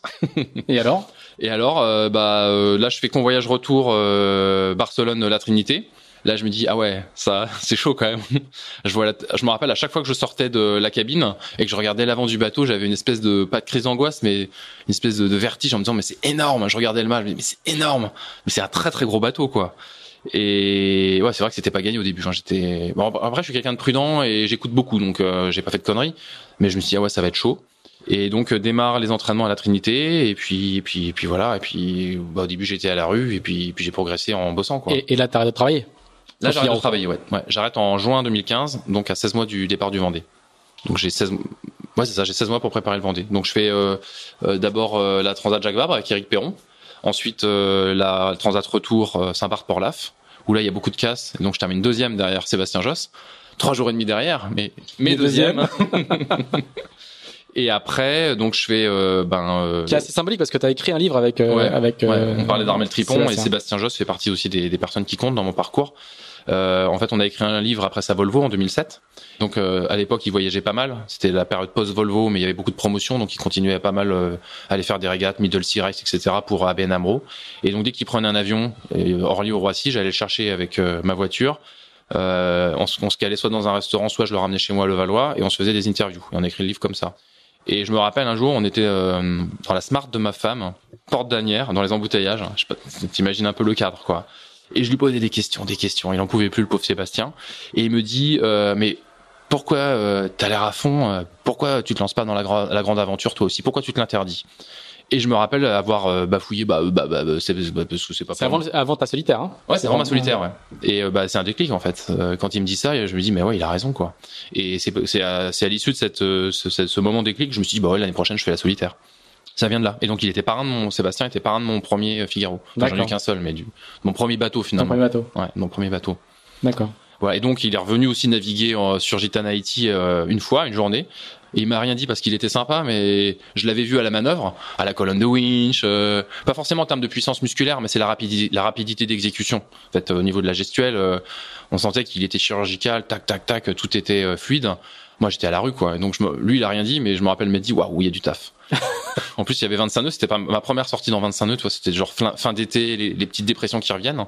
Et je me rappelle m'être dit, euh, il y a du taf. Et puis, bah, au final, euh, bah, j'ai pas mal, j'ai beaucoup travaillé. Euh, L'équipe a bien travaillé pour préparer le bateau. Je suis parti. Donc là, on change de, de dimension. Même s'il y avait Armel qui t'aidait sur ton projet classe 40, là, on rentre dans une autre dimension. Ah Il oui. faut créer une équipe. Là, j'ai une équipe de trois personnes à plein temps. Euh, Il y a Michel Desjoyaux qui est venu trois quatre jours me me- m'entraîner. Euh, J'essaie de faire venir des gens pour euh, un petit peu me former. Je vais faire deux journées d'immersion chez Bernot pour faire la météo du Tour du Monde. Enfin, je, là, je m'y mets quand même sérieusement. Je fais, je fais du sport à fond. Enfin, là, je, ouais, je, je deviens à plein temps euh, dédié à mon projet. Et du coup, je suis parti, euh, pas forcément en étant prêt, mais en étant euh, complètement euh, habité par cette envie d'aller euh, découvrir les mers du Sud. Euh, et le bonheur de me dire j'allais passer euh, plus de temps que je n'en avais jamais passé en mer. Et en me disant, bah, t'es suffisamment intelligent pour mettre le curseur là où il faut et pour savoir, le cas échéant, quand ce sera trop difficile, bah, réduire la toile, quoi. Et c'est ce que j'ai fait, en fait. Alors juste avant, quand même, euh, je- on en- décidément, on, on parle beaucoup d'elle, mais quand même, euh, Madame Amédéo, quand tu lui dis que tu vas faire le Vendée Globe, elle dit quoi? Ah, alors en fait, je lui ai pas dit. Je lui ai écrit. je lui ai écrit. Tu sais, je suis un homme de lettres. J'ai fait des études de lettres. J'ai été journaliste, donc la plume, la plume est plus habile que que la- que l'art oratoire. D'accord. Et du coup, elle, on- elle était en congé maternité de suite à la naissance de notre troisième enfant, qu'elle allaitait à ce moment-là. Et un matin, elle avait donc euh, notre troisième enfant euh, posé sur son sein dans le lit. Et là, je pars au Figaro avec euh, la tenue de journaliste, hein, donc c'est jean, basket, petite veste, tu vois. Et euh, je sors une enveloppe de ma poche et je lui dis, je t'ai écrit quelque chose, il faut qu'on se parle. Et là, elle me regarde, elle dit, ça y est, demande le divorce. Et elle me dit, qu'est-ce que tu me fais peur, tu me fais peur. J'ai dit, tu lis, on en parle ce soir. Et je me casse. Et je suis parti bosser au Figaro. Et le soir, je reviens et elle me dit, euh, bah, alors donc en fait dans cette lettre, bon, je Genre, sais, c'est toi le sac n'est pas, ton sac n'est pas Non, fait, voilà. les armoires sont encore pleines. y a, il y a- il y a pas mes fringues dans la rue, voilà. Et euh, je donc je rentre le soir et euh, donc dans cette lettre, je vais pas en dévoiler euh, le contenu parce que c'était quand même très personnel, mais je me rappelle lui expliquer en fait euh, pourquoi pourquoi ce Vendée Globe hein, et au-delà de la, la pure logique sportive, l'enchaînement route du Rhum, etc. Pourquoi c'est important pour moi d'y aller quoi Et je lui dis, euh, je veux pas ta permission, je veux euh, que tu me suives quoi. Et euh, Ton soutien. ton soutien, c'est ça. Je crois que c'est exactement ce que j'avais dit. Et je te demande pas la permission, mais je veux ton soutien. Et ça terminait comme ça. Et le soir, euh, je rentre, elle me dit, euh, bah, qu'est-ce que tu veux que je te dise? Vas-y, vas-y, quoi. Et donc euh, voilà, ça s'est fait comme ça. Et donc je suis parti sur le Vendée Globe. Je crois que bon, on va pas rentrer dans le détail parce que j'ai mis 103 jours, j'ai mis le temps. euh, en fait, c'est un projet qui est très réussi parce que j'ai terminé ma course. Euh, ça, euh, terminer un Vendée Globe, c'est une victoire en soi. Après, c'est évident que mettre 103 jours avec un bateau de génération 2008, la, la, la performance sportive est loin d'être euh, notable. C'est euh, tout à fait, euh, on va dire lambda. Par contre, j'ai pas cassé, j'ai terminé le Vendée, donc j'ai eu l'intelligence de naviguer à mon niveau, de pas me faire peur. J'ai pas, pas eu peur une seule fois, sauf peut-être juste avant le Horn quand je prends 55 nœuds. Mais euh, j'ai pas eu peur une seule fois. Et donc j'ai pris euh, beaucoup de plaisir à être sur l'eau. Et ça a été un après tous les jours des moments difficiles hein, j'ai pleuré etc mais euh, j'ai pris un immense plaisir et euh, même si on peut dire que euh, avec ce bateau-là il fallait mettre 90 jours, bah, j'ai mis 103, mais je suis allé au bout de mes objectifs avec des partenaires contents, à qui j'ai offert euh, la remontée du Chenal un samedi matin de vacances scolaires sous le grand soleil et ça ça n'a pas de prix. Et ça a été les, les conditions d'imaginer la suite. Donc euh, voilà c'est un projet qui alors on, on, j'ai peut-être un peu vite. tu vas, tu vas, peut-être un peu vite quand même parce que pour le coup 103 jours en 1 minute 30 ça fait ça fait un petit peu court. Ce qui se passe sur ce Vendée Globe c'est conforme à ce que tu imagines? Oui, en, euh, en, fait, oui, oui, c'est assez conforme parce qu'on m'avait prévenu. C'est-à-dire que Michel Desjoyaux, qui était venu naviguer, m'avait dit, tu vas voir, c'est une emmerde par jour. Là, je pars sur le Vendée, je descends l'Atlantique. Là, je fais un début, de Vendée qui était plutôt honorable. Hein. Euh, J'étais dans un bon paquet. Euh, je pense que j'ai plutôt surpris les gens. Je pense à ce moment-là de la course. Et là, euh, rien, je cassais rien, tout, tout se passait bien. J'étais physiquement, ça allait à peu près. À part le poteau noir, j'ai trouvé vraiment dur en solo euh, quand il faut changer euh, cinq fois de voile dans la nuit. Ça, j'ai trouvé ça dur. Mais sinon, j'étais vraiment euh, super à l'aise, tout se passait bien. Et là, je me dis ouais, Michel, une emmerde par jour, euh, bah pas avec moi, quoi. et par contre, là, on a, j'arrive dans les mers du Sud première dépression. Euh, ouh là, je ouh là, ça commence à devenir fort. Je roule mon Génac, je mets la MDTK, donc c'est un petit Génac de, de port de un petit Génac, un tout petit Génac de 90 mètres carrés. Michel des jouets aux trinquettes. Et donc je mets ma MDTK, euh, premier front, tac, 40 nœuds, et là euh, je pète un outrigger, euh, j'explose tout, la MDTK passe à l'eau, enfin bon bref, euh, le bordel quoi. Et là, je me dis ah ouais, c'est ça les mers du Sud. Et eh ben, on va calmer le jeu. Donc là, je, rentre mon truc, etc. Deux heures après, il y a Kojiro Shirashi qui était juste devant moi ou juste à côté de moi qui démate. Et trois heures après, il y a Conrad Coleman qui avait un problème électrique à bord et qui avait un début d'incendie. Et donc j'ai la direction de course qui m'appelle en me disant mets-toi en stand-by, il faut peut-être que tu retournes. Il était juste derrière moi enfin 20 000 derrière, il faut peut-être que tu ailles sur euh, zone voir quoi, parce qu'on n'a plus de contact avec lui. Et là, c'était le début quoi. Mmh. Et là, je me Donc, pris à froid, tout, quoi. tout ça dans la même journée. Là, mmh. je me dis ah ouais, en fait c'est ça les mers du Sud. Bah ça va pas le faire comme ça. Et, euh, et après l'Indien, j'ai trouvé ça très dur parce que ça bloqué presque. Ouais ouais, ça m'a refroidi quoi. Ça m'a refroidi ouais. Et là je me suis dit ah ouais euh, ah ouais ça va être euh, d'accord ok. Et donc euh, et puis après l'Indien j'ai trouvé ça dur ouais parce qu'on il y a eu pas mal de fronts, ça a pas mal enchaîné. On avait un front toutes les 48 heures et là ça montait à 45 48 nœuds. Donc à la fin, après derrière chaque front, j'étais un peu comme un boxeur, tu un peu groggy. Euh, alors derrière le front, la méthode c'est très clair. Hein, il y avait un nœud, il fallait renvoyer un Génac, mais je venais de me prendre 40, 40, plus de 45 nœuds, j'étais défoncé, donc je renvoyais pas le Génac tout de suite. Et donc peu à peu, en fait, euh, peu à peu, euh, bah, ma course a vraiment baissé en intensité et je suis passé vraiment en mode aventure. C'est-à-dire l'idée c'était d'aller chercher le horn et de passer euh... et puis là c'est le moment où ça commençait à abandonner dans tous les sens il y a eu il y avait eu les abandons euh, un peu avant euh, des, des, premiers euh, donc Morgan Lagravière Vincent Rio etc ensuite il y a eu Quito de Pavant enfin c'était un peu plus tard mmh. tout ça mais mais bon ça commençait ça à pas mal abandonner ambiance, quoi. Ouais, mmh. ça, ça a commencé à pas mal abandonner donc ça, ça a pas mal ça a pas mal défriché au niveau du, du classement quand même. Euh, moi, je me sentais bien sur mon bateau, mais euh, bon, je sentais que c'était quand même bien tendu. Donc je me suis dit bon bah voilà, on est là pour terminer, point barre quoi. Et donc voilà, la course a un peu à ce moment-là. Euh, et je me suis réveillé après le Horn de nouveau. Et, et tu disais que tu as pris beaucoup de plaisir. Et où se trouve le plaisir dans cette dans cette dans la description que tu fais? bah alors c'est les sûr. paysages, c'est les lumières, c'est bah, les le ambiances. Plaisir, euh, déjà, il n'y a, fait... a, pas le plaisir de la course, il n'y a pas le plaisir de la compétition qui qui, qui ouais, alors, beaucoup de gens, mais, y a, euh... mais du coup, où, bah alors, oui et non, où est-ce qu'il réside chez toi Oui et non, parce que euh, il y avait une cause dans la course. Bah ouais, voilà, il y avait euh, Boissier, Arnaud Boissière qui était pas loin, tout, soit, soit juste devant, dans les mers du Sud, il était devant, et puis je l'avais repassé à la fin. Bref, peu importe, mais euh, on était dans le, j'étais avec Arnaud Boissière. J'avais déchiré ma grand voile, donc il y avait tout un groupe avec Alain Roura et consort qui était revenu de très loin derrière et qui, était, qui m'était passé devant. Il y a Eric Bellion qui avait fait un début de course un peu bizarre et qui tout d'un coup s'est réveillé dans les mers du Sud. Donc euh, il se passait plein de choses. Hein. Et donc euh, bah, il y avait toujours euh, quelqu'un à 100, 150 000 de moi. Donc non, il y avait quand même une petite, une petite course dans la course. Mais elle n'avait pas un grand enjeu, hein, je t'avoue. donc et c'est ça qui génère le, le plaisir non, ou du tout. non, du tout. Ah, C'était ma question. Ah, oui, pardon. Parce que ça, ça n'a aucune importance en fait. Moi je me disais, je suis dixième, je suis onzième, je suis neuvième, je me... ça n'a aucune importance. Le plaisir, je pense qu'il est dans, il est cérébral. Parce que physiquement c'est difficile, il fait froid, tu te fais mouiller. Le plaisir, il est de se dire, moi je regardais la carte, j'étais fasciné en fait de voir sur Adrena mon bateau là où il était et de me dire que j'étais dessus. Et c'est de se dire, je suis là, euh, au milieu de l'Indien, au milieu du Pacifique, loin de tout. Euh, tu ressens quand même ce, cet éloignement. C'est psychologique, hein, parce que quand tu es à 20 000 des côtes, tu les vois plus. Euh, t'es au large, tu vois. Mais là, je sais pas, tu, sens que t'es loin, quoi. Tu sens que t'es loin. Et puis quand quand tu sors, euh, que tu vois dans ton sillage trois albatros et 35 oiseaux, euh, c'est quand même complètement dingue. Et moi, j'ai tapé un bord, je suis passé à 30 000 des Kerguelen. C'est Psychologiquement, c'est c'est juste dingue. Je passais juste à côté des Kerguelen et du coup, comme euh, il y avait une zone d'exclusion donc pour les pour les glaces, euh, comme on avait pas mal de retard sur le groupe de devant, Armel Lecléache et consorts, enfin et consorts, c'était surtout et Thomson en fait. Mhm. Euh, et ben la glace avait un peu bougé depuis leur passage et donc euh, à un moment, je me suis quand même retrouvé avec de la glace dans mon bâbord. Euh, donc je suis passé sous des glaces. Euh, bon, il y a- je veux dire, il y a plein de gens qui l'ont fait, et etc. Mais 16 mois avant, j'étais à la rédaction du Figaro, je prenais le métro, tu vois. Donc psychologiquement, c'était dingue de passer la journée sur mon bateau en me disant, je vais voir des icebergs, je vais voir des icebergs. Finalement, je les ai pas vus. Mais donc, il y a un vrai, euh, un vrai plaisir à se dire, euh, je suis un peu là où personne ne va, et, et je vis un truc de dingue, quoi. Et ça, c'était euh, très très excitant. Et, et euh, quand tu passes le Horn, quand tu sors du sud, Ouais. tu sais que t'as déjà que t'as envie d'y retourner? Alors euh, même avant ça, hein, parce que Ah oui. dans le, ouais, C'est encore pire. c'est pire. C'est hein. plus grave. Ouais. Dans le Pacifique Sud, je me rappelle, euh, j'appelle parce qu'en fait à l'époque, euh, j'apprends par euh, je sais plus comment que euh, bah, peut-être par Yvon, mon, directeur technique, je sais plus, que Keguiner, donc le bateau de de Yann Eliès, ex Safran, est à vendre après le Vendée, et mais que Alain Gauthier est dessus. Donc là, je suis dans les mers du Sud. hein. Je me dis merde, Alain, il est à terre. euh, c'est évident qu'il va me passer devant. Donc là, j'appelle Alain. Donc je suis dans les mers du Sud, dans un anticyclone, je suis un peu dans la pétole, et je l'appelle, il à son bureau, là il y a un blanc, il hallucine que je l'appelle, surtout que c'est, on se connaît mais je l'appelle jamais, et j'écoute voilà, je suis sur le Vendée, je suis dans les mers du Sud, je suis intéressé par Keguiner, on m'a dit que tu l'étais aussi, bah moi j'ai pas envie de perdre de temps, donc dis-moi, euh, est-ce que tu vas l'acheter ou pas, parce que sinon euh, je me lance euh, dès mon retour. J'étais prêt à faire une offre sur le bateau, je pense pendant pendant la course, en mode chef d'entreprise à sa table à carte quoi. Et donc Alain me dit écoute là c'est quasi fait, donc je dis bah écoute ouais merci pour l'info, voilà. Donc j'étais vraiment déjà, euh, et je crois que j'ai même écrit à Michel, hein, des joyaux, pour lui demander si SMA euh, serait avant l'arrivée du Vendée. Même je suis même sûr d'avoir fait. Et il m'avait envoyé un message euh, en me disant espèce de con, euh, profite de ta course, concentre-toi et et tu me, tu me recontactes à l'arrivée.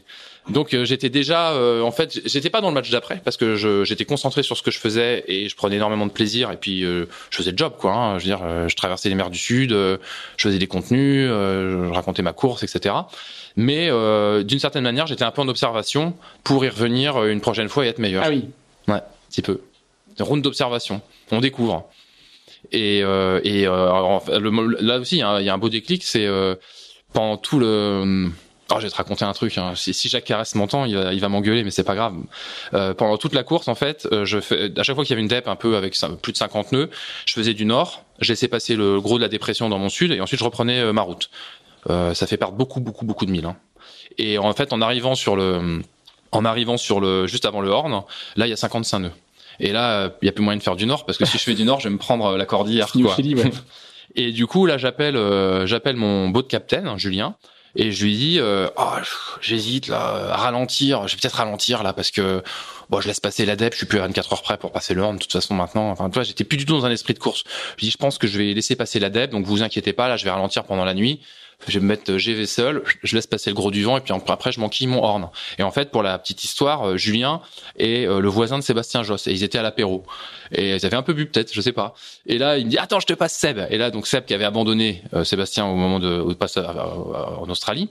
Euh, était rentré en France et donc prenait l'apéro et dit ah Fab mais non ça passe. Le Cap Horn c'est euh, c'est pour c'est pour les ménagères. T'as fait le Cap Finistère c'est bien pire le Cap Finistère. Vas-y quoi. Et donc euh, la, la, la, la conversation se termine là-dessus. Je pense pas avoir bénéficié d'assistance. Après euh, où, Ah. où commence l'assistance? Où s'arrête-t-elle? Je ne sais pas. Mais je me dis bon si Seb dit que ça passe ça passe quoi.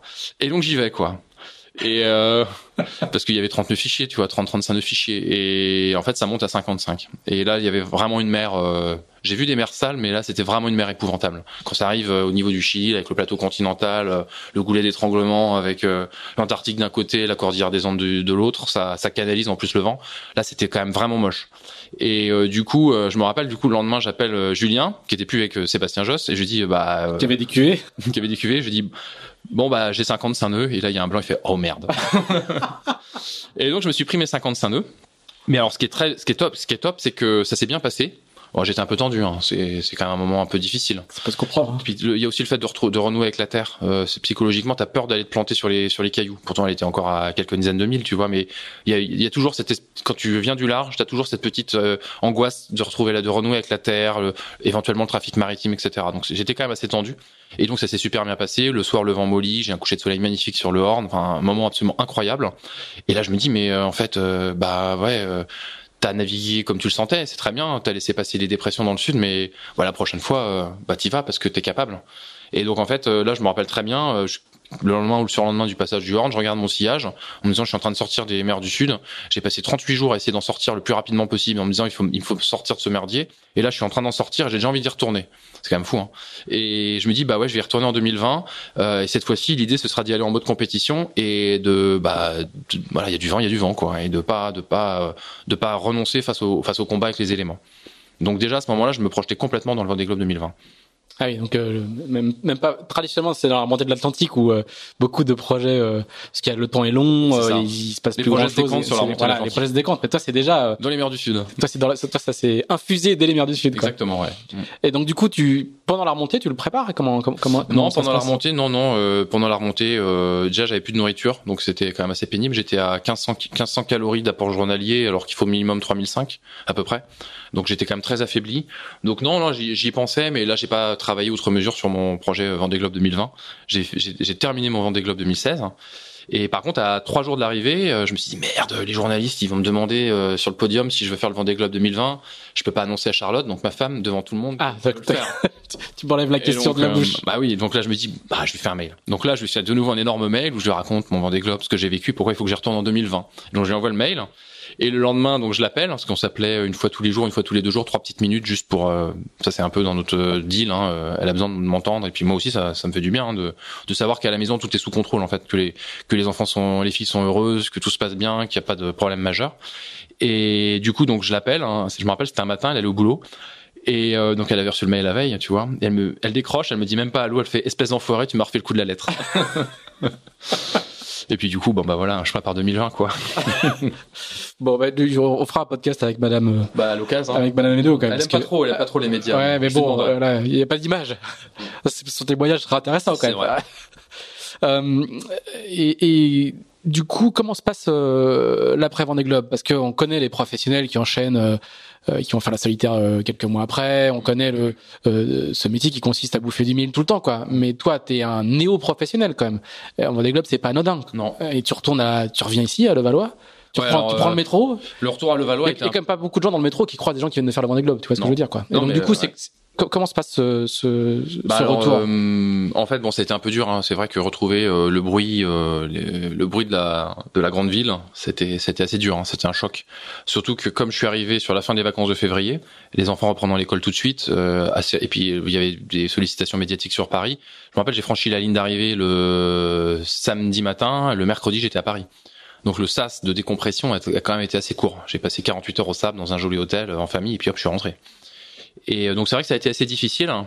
Après, je pense que j'ai un peu pris le problème à l'envers. Et en même temps, euh, il fallait le prendre comme ça, je pense. C'est-à-dire que je m'étais dit, euh, après un truc comme ça, il y a obligatoirement une phase de baby blues. Un peu comme, euh, je me rappelle sur un ROM, bah, je crois que c'était le ROM 2010. J'avais fait 15 jours de, bah, pas déprime, mais tu vois, petite déprime. J'étais pas, j'étais très bien dans mes baskets, je savais plus trop ce que je voulais faire dans la vie. Et là, je me suis dit, après un Vendée Globe, tu vas te faire un énorme blues. Ça, ça doit être le cas de tout le monde. Il y a tellement d'intensité, médiatique, personnelle, enfin, tout, tout c'est un truc de fou, quoi. T'es dans un tunnel, dans une seringue, là, tout d'un coup, pouf, tout est fini. Et donc là, je me suis dit, la meilleure chose à faire, c'est tout de suite se remettre en selle. Donc j'arrive du Vendée Globe et paf, direct, je me remets en selle, euh, faire signer les partenaires pour 2020. Et c'est là que je me commence à essayer d'acheter euh, à l'époque No Way Back. Donc je me mets au boulot à fond. Et donc j'ai bossé comme un malade. Et donc je pense que ça m'a aidé à passer les six premiers mois après, après le Vendée. Euh, mais du coup, j'ai réussi à acheter mon bateau. Alors, on rappelle juste le, le contexte, c'était il y a pas si longtemps que ça, mais il y avait une euphorie totale sur le marché de l'IMOCA. Oui, les, bateaux Tous les bateaux partaient comme, des, petits pains. Ouais. Euh, et donc moi je me positionne sur euh, sur No Way Back. Au début il y avait Damien Séguin dessus, on va peut-être pas rappeler l'histoire parce qu'elle est un peu triste et puis bon voilà ça, ça c'est voilà, pas Damien n'a pas, réussi à racheter le No Way Back. Et, et au final c'est moi qui ai réussi à acheter le bateau. Euh, je fais la Jacques Vabre sur Gitana Haiti avec No Way Back dans le hangar et ensuite Romain Athanasio rachète Gitana me rachète Gitana Haiti et je démarre sur sur l'ex No Way Back devenu New Rest arrêt fenêtre. Et, euh, et c'est vrai que je pense que c'est là en fait que bah, ça faisait pratiquement un an que le Vendée Globe était terminé, mais c'est là que je me suis un peu effondré. C'est-à-dire que moi j'étais crevé. Quoi. Ouais, c'est venu après. Ouais.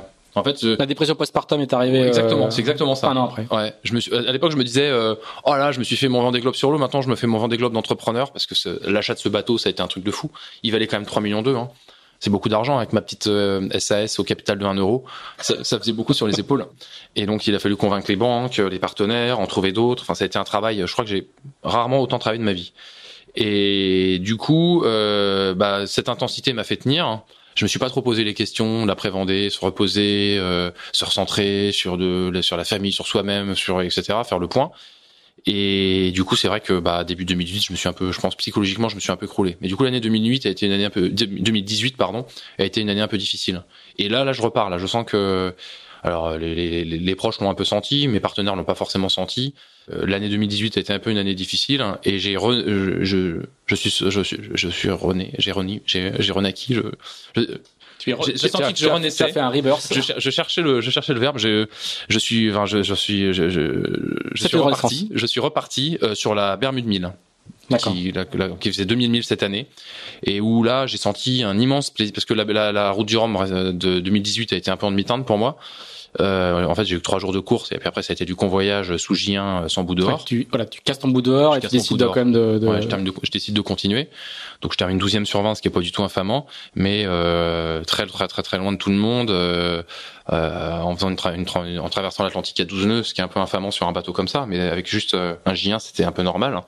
Donc c'est une course bon qui a été un peu frustrante pour moi.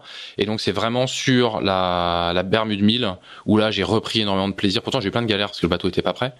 Mais j'ai repris de, énormément de plaisir à être sur l'eau. J'ai senti que je franchissais un palier euh, sur l'IMOCA. Euh, par rapport à là où je pouvais mettre le curseur. Et là, je me sens de nouveau de, très très bien, euh, avec une vraie envie, quoi. D'accord. Il y a, y a, y a quelque chose qui transparaît dans, te, dans, ce que, dans toute l'histoire que tu racontes depuis le début et, et dont on n'a pas parlé de manière euh, concrète. Qui est, enfin, si, on a parlé un petit peu, mais je voudrais te poser une question autour de ça précisément c'est une vie d'entrepreneur que tu mènes aussi la vie de C'est aujourd'hui c'est presque un cliché pour les gens qui connaissent pas très très bien, mm. mais le pour pardon pour les gens qui connaissent un petit peu, mais euh, euh, il faut euh, négocier avec les banques, trouver de l'argent, euh, s'engager, prendre des risques financiers alors qu'on a charge de famille et des crédits comme tout le monde. Euh, c'est un aspect qui t'intéresse dans, dans ce dans, dans ce c'est une ah facette du métier qui, qui ah t'intéresse. Moi alors moi je, je t'ai dit Moi je le sais parce qu'on a déjà beaucoup discuté tous les deux mais, j'ai je, euh, tu nous racontes un petit peu ça justement. Depuis le début de notre conversation, je te dis que je suis un amoureux de l'océan. Il n'empêche que euh, si mon métier aujourd'hui se, se, limitait à naviguer, ça ferait longtemps que j'aurais arrêté parce qu'intellectuellement ça me suffit pas et que je tournerais en rond. Et en fait, j'ai besoin de ce grand écart qui est aujourd'hui la vie de skipper entre la navigation et le sport d'un côté et euh, le, le, chef d'entreprise de l'autre, avec euh, au milieu tout le reste, c'est-à-dire euh, être capable en gros de réparer un moteur ou de réparer telle pièce cassée sur le bateau, être capable de se réparer soi-même, donc il faut faire des formations médicales, monter un plan de com, faire un dossier, démarcher des boîtes, intervenir en entreprise, faire des conférences, écrire, raconter, euh, enfin tout ça. Enfin, c'est très très riche. Je pense pas qu'il y ait, enfin, il y a beaucoup de métiers très riches, mais il y en a pas forcément énormément euh, aussi riches finalement. On fait autant de choses différentes. On fait beaucoup beaucoup de choses complètement différentes. Ça va du, du métier de, de, de, journaliste finalement que j'étais avant à celui de marin, en passant par celui de de mécanicien. Enfin, il y a plein de métiers dans le métier. Et s'il y avait pas tout ça, euh, aujourd'hui, je serais pas là face à toi parce que ça m'intéresserait pas. J'aurais un bateau de croisière et et j'irais traverser l'Atlantique en famille peut-être, tu vois. Mais donc c'est tout ça qui fait qu'aujourd'hui, bah, j'ai une vraie passion pour, pour ce métier. Sur la partie entrepreneuriale, aujourd'hui, un projet comme le tien, ça représente quoi comme, comme budget annuel sans rentrer dans les, dans les détails? Ah Qu'est-ce qu'il faut que tu fasses rentrer comme chiffre d'affaires pour que, pour que ça tourne Très transparent. Euh, mon budget annuel, c'est 1,6 million euh, hors taxe. Et grosso modo, donc mon bateau s'appelle Nurest Arrêt Fenêtre. Hein, donc j'ai deux partenaires titres qui ont le co-naming du bateau et ensuite un des d'autres partenaires qui sont des partenaires dits de rang 2 et de rang 3. Donc après il y a des contreparties avec euh, des visibilités, des niveaux de visibilité et de contreparties différents. Et grosso modo, schématiquement, c'est les trois tiers, c'est-à-dire New Rest un tiers du budget, Arefnet un tiers du budget et les autres partenaires un tiers du budget. Voilà, grosso modo à 5% près, c'est à peu près ça. D'accord. Et tu cherches tout le temps, en fait. Oui. Parce qu'on a vu que Geodis euh, a été complété par, par Nurest, puis Geodis est parti, Nurest, euh, il y a eu Matmut, puis même si parti a été remplacé par AZNet. En fait, une sorte de euh, roulement permanent qui fait qu'on le- cherche tout le temps. C'est quelque chose qu'on connaît, qu'on sait pas forcément. Et Mm. Un budget, il est jamais figé en fait euh, quand on est entrepreneur Alors comme déjà, il y a le fait que le budget n'est jamais figé parce qu'il y a toujours une nouvelle en plus à acheter. Surtout que moi, j'ai pas un gros budget. J'aurais d'entrée de jeu un énorme budget. Il y a quand même un moment où t'as assez d'argent. Mais comme j'ai un petit budget pour, euh, parce que c'est c'est un petit budget hein, pour. Pour, Pour l'Imoca euh, Foil. pour l'Imoca Foil, ouais, parce que euh, avec ce gros 1,5 million, euh, je rembourse 450 000 euros par an à la banque, j'ai 180 000 euros d'assurance, donc en fait je suis à 950 de, de, de, de fonctionnement. ouais. fonctionnement. Donc c'est pas c'est pas beaucoup. Et donc j'ai eu une espèce de une petite absence, mais j'ai retrouvé mon, mon fil. Euh, je suis toujours en recherche de budget parce que j'ai, je suis pas riche quoi, mais c'est surtout parce que je suis toujours en train de préparer la suite.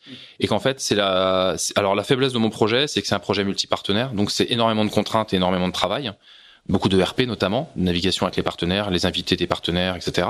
Mais par contre, la force, c'est que, eh ben, euh, j'ai plusieurs partenaires. C'est un peu comme une entreprise qui aura plusieurs clients. Et si j'ai un partenaire qui arrête, eh ben, j'ai encore 90% de mon budget. Et donc, euh, à Olivier, donc qui travaille avec moi, et moi, de trouver le remplaçant de ce, ce partenaire. Et en plus, les contrats ne sont pas tous alignés les uns sur les autres. Les timings des contrats ne sont pas tous alignés les uns sur les autres. Donc, Ouais, je- a qui vont jusqu'au Rome, d'autres jusqu'au Voilà, Vendée, d'autres jusqu'à Jaguar, etc., etc. donc en fait, euh, là, en ce moment, avec euh, mon, avec Olivier, on prospecte pour la route du Rhum 2022. C'est-à-dire que le Vendée Globe 2020 est garanti budgétairement, mais on prospecte pour la route du Rhum 2022. Et pendant le Vendée Globe, Alors ça, c'est vraiment un truc fascinant. Ça m'a, on, en- on a souvent discuté tous les deux et, et ça m'avait toujours beaucoup frappé. C'est cette, là, on est dans l'anticipation à 4 ans, ce qui est, enfin, à 3 ans maintenant, mais ce qui est, ce qui Ouais, mais est- alors les grandes, les grandes entreprises ont des business plans à 4 ou 5 ans. Pourquoi nos petites entreprises de marins n'en auraient pas? Oui, mais en même temps, leur, leur visibilité à 3 ans et il y a, y a peu de boîtes qui ont une vraie visibilité à 3 ans. C'est vrai. Bah, euh, je sais pas. T'arrives à vendre des projets à 3 ans? Oui, oui, parce qu'en fait, euh, on leur dit venez petit sur le Vendée Globe. C'est presque cadeau. Et dès l'arrivée du Vendée Globe, vous passez un cran et là, il y a un vrai engagement financier et, on y va. Et du coup, on arrive à accrocher des boîtes. Ouais. On arrive à faire rentrer euh, Brioche Pasquier, qui a été, euh, qui avait le co-naming du bateau sur le, la Transat Jacques Vabre 2017. euh, juste avant le départ du Vendée, en leur disant vous venez faire le Vendée gratuit, gratuitement. Donc ils ont fait le Vendée pour rien. Vous avez un autocollant euh, sur le bateau. On leur a fait euh, des animations en interne, etc. euh, comme si c'était un partenaire euh, comme les autres, alors qu'ils n'avaient pas mis un centime sur le bateau. Et par contre, à l'arrivée du Vendée, ça c'était contractuel. Ils passaient euh, co-naming à la place de Matmut. Et ils seraient jamais venus euh, sur la Jacques Vabre Directement 2017 en co-namer. co-naming. Hmm. La- S'ils n'avaient pas fait le Vendée Globe. C'est pas fait le Vendée Globe. Donc en fait, on, on, on trouve des solutions. Ouais. D'accord. Et donc, du coup, c'est quoi le, le planning de Fabrice Amédéo euh, Donc Sur là, je suis en train de, je suis en train de, bah, de prospecter pour le Vendée Globe 2000. euh, non, pardon, la, la route du Rhum 2022. je m'y perds, tu vois. Tout à l'heure, tu as parlé du Vendée Globe 2024. Hein. Et ben en fait l'année prochaine, on commence à chercher pour le Vendée Globe 2024. ouais. D'accord. Donc, le, tu n'as pas encore fait le prochain et tu sais déjà que tu fais celui d'après. Je pense que je vais faire celui d'après. Ouais. D'accord. Et Madame Amédéo est D'accord. d'accord. J'ai eu pas fait le coup de la lettre. Elle a, elle a compris. Bah, ça marchera plus. Troisième fois là. Écoute, euh, mon cher Pierre, j'ai 41 ans. Euh, je pense que la bascule c'est 50. Donc euh, 2024, j'aurai 46, c'est bon. Et ensuite, la vraie question qui va se poser, c'est est-ce que 2028 sera mon dernier Vendée Globe ou pas? C'est-à-dire, est-ce que je vais aller faire 2028 ou pas? Je sais que je ferai pas 2032. Ça semble lunaire hein, comme conversation. non, pas du tout. Donc je sais que je ne ferai pas le Vendée Globe 2032, a priori, hein, mais vraiment je le pense. Et puis il y a un moment, je pense qu'il faut aussi savoir laisser la place aux jeunes. D'ailleurs, on, on les voit arriver les jeunes, tu vois, Mhm. Euh, parce qu'avant j'étais un peu le petit jeune, 38 ans, qui débarquait euh, plein de fraîcheur sur le Vendée.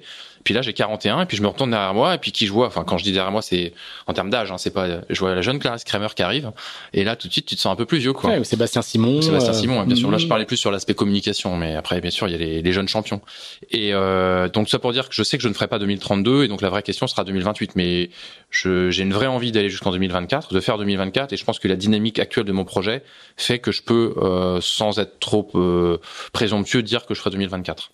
Et alors, du coup, avec, avec quels objectifs euh, sportifs Tout à l'heure, tu as dit, bon, le premier, rodage pour découvrir, en repérage. Mm. Et donc maintenant, le, le, le, le suivant. Alors bah là, le, prochain Vendée Globe, mon objectif, c'est de faire une belle course, c'est-à-dire d'être- dans la course, de continuer à naviguer euh, proprement et euh, vite dans les mers du Sud.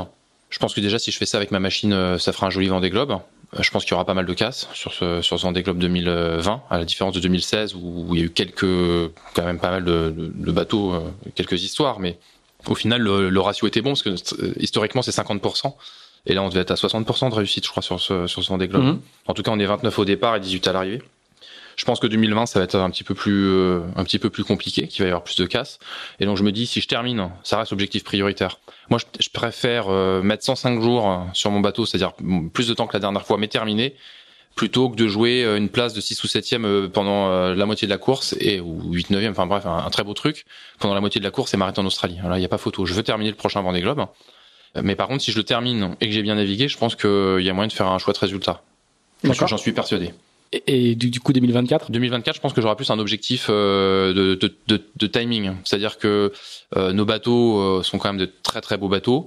on voit bien là, les bateaux de génération 2020, ça, ça va de plus en plus vite, c'est de plus en plus dingue. moi, j'ai pas du tout envie d'aller sur un bateau de génération 2020, c'est trop d'argent et j'ai vécu le calvaire de, l'achat de, de No Way Back. C'était c'était tellement fou. Je me suis dit que j'avais un peu atteint mon, plein mon plafond de verre d'un point de vue économique et entrepreneurial. Et du coup, l'idée, c'est plutôt de mettre des nouveaux foils sur le bateau et de faire un gros refit post Vendée Globe. Et j'en ai discuté euh, il y a pas plus tard qu'il y a une dizaine de jours avec Guillaume Verdier qui me dit que mon bateau avec les mêmes foils que Initiative euh, ou Apivia, ça ira très très vite. Hein. Et du coup, l'idée, ça pourrait être essayer de faire le Vendée Globe en 80 jours en 2024. Tu vois, si j'ai bien progressé. D'accord. C'est un bel objectif. Ça se fait Ça pourrait faire un beau livre. Mon tour du monde en 80 jours. oui, parce qu'à chaque fois, il y a un livre. Hein. Bah, à chaque fois, mais. Souvent. Souvent. Souvent. Ou, ou, un livre sur la route du Rhum en général, quand tu fais une route du Rhum. Ou, euh... Mais je me suis, t'as vu, je me suis calmé sur les livres. Oui, il n'y a pas de livre cette année. Je... suis un peu plus focus sur la navigation. je prends, mais du coup, je progresse, c'est bien. Ça veut dire que t'as pas d'autres envies que, que l'IMOCA? Si, si, si, si, j'ai des envies, euh, des projets qui se montent à côté. Donc, déjà, j'ai deux projets de livres sur le feu. Ah. Ah, nous y voilà. J'ai un projet de livre sur le sommeil hein, qui est quasiment terminé. Et l'idée, c'est de dire que euh, le, le, le, marin, quand Alors, il est en un mer... projet, t'as as, fini d'écrire le livre Ouais. D'accord. Quasiment. Enfin, deux tiers. Il est écrit aux deux tiers. Donc il est pas quasi. Et, et tu fais ça quand là, par, par, par rapport à la, euh, là, j'ai, en fait, c'est un projet que j'ai que je traîne depuis un an et demi, donc c'est vraiment à la petite semaine quand, quand j'ai un peu de temps. Je, j'aurais dû le rendre il y a longtemps ce, ce livre. D'accord. Et en fait, l'idée, c'est de dire que le dormeur euh, en mer, donc le marin, euh, le, le, skipper euh, en course au large, a un sommeil en conditions extrêmes, dit polyphasique, donc par plusieurs petites siestes, hein, par 24 heures, et que ce sommeil extrême est porteur de leçons pour le sommeil, le sommeil du dormeur lambda. Donc le livre va s'appeler Les portes du sommeil, et l'idée c'est de raconter ce qu'est le sommeil, d'expliquer comment nous on le pratique euh, en mer, et comment il peut être euh, voilà, on peut donner des, des, des conseils euh, aux dormeurs à terre en sommeil monophasique, donc qui dort euh, 8 heures par nuit ou 6 heures par nuit, mais en un seul bloc, pour trouver ses portes du sommeil, donc les bons moments pour aller dormir, les bons moments pour se lever, les bons moments pour faire la sieste, etc. D'accord. Donc un livre avec, que j'écris avec un médecin, Bertrand de la Giclet, qui a formé Jean-Pierre Dick, Ouais, Laurent Bourgnon, connu, etc., qui est assez Mm. connu. Ouais. Et le deuxième? Le deuxième, c'est un livre euh, beaucoup plus personnel hein, euh, sur mes expériences au large, hein, que je croise avec des textes philosophiques et que j'aimerais publier au, au départ du prochain Vendée Globe. D'accord. Voilà. Donc je lis et je, je en fait, je, je- non, j'écris quand je suis en mer ou je, je m'enregistre et je vis, Ah oui. je, je sais pas, je vis souvent des choses fortes en mer. J'imagine que je suis pas le seul. Hein. Et ça me renvoie à des lectures que je re- vers lesquelles je me, re- je me je me tourne.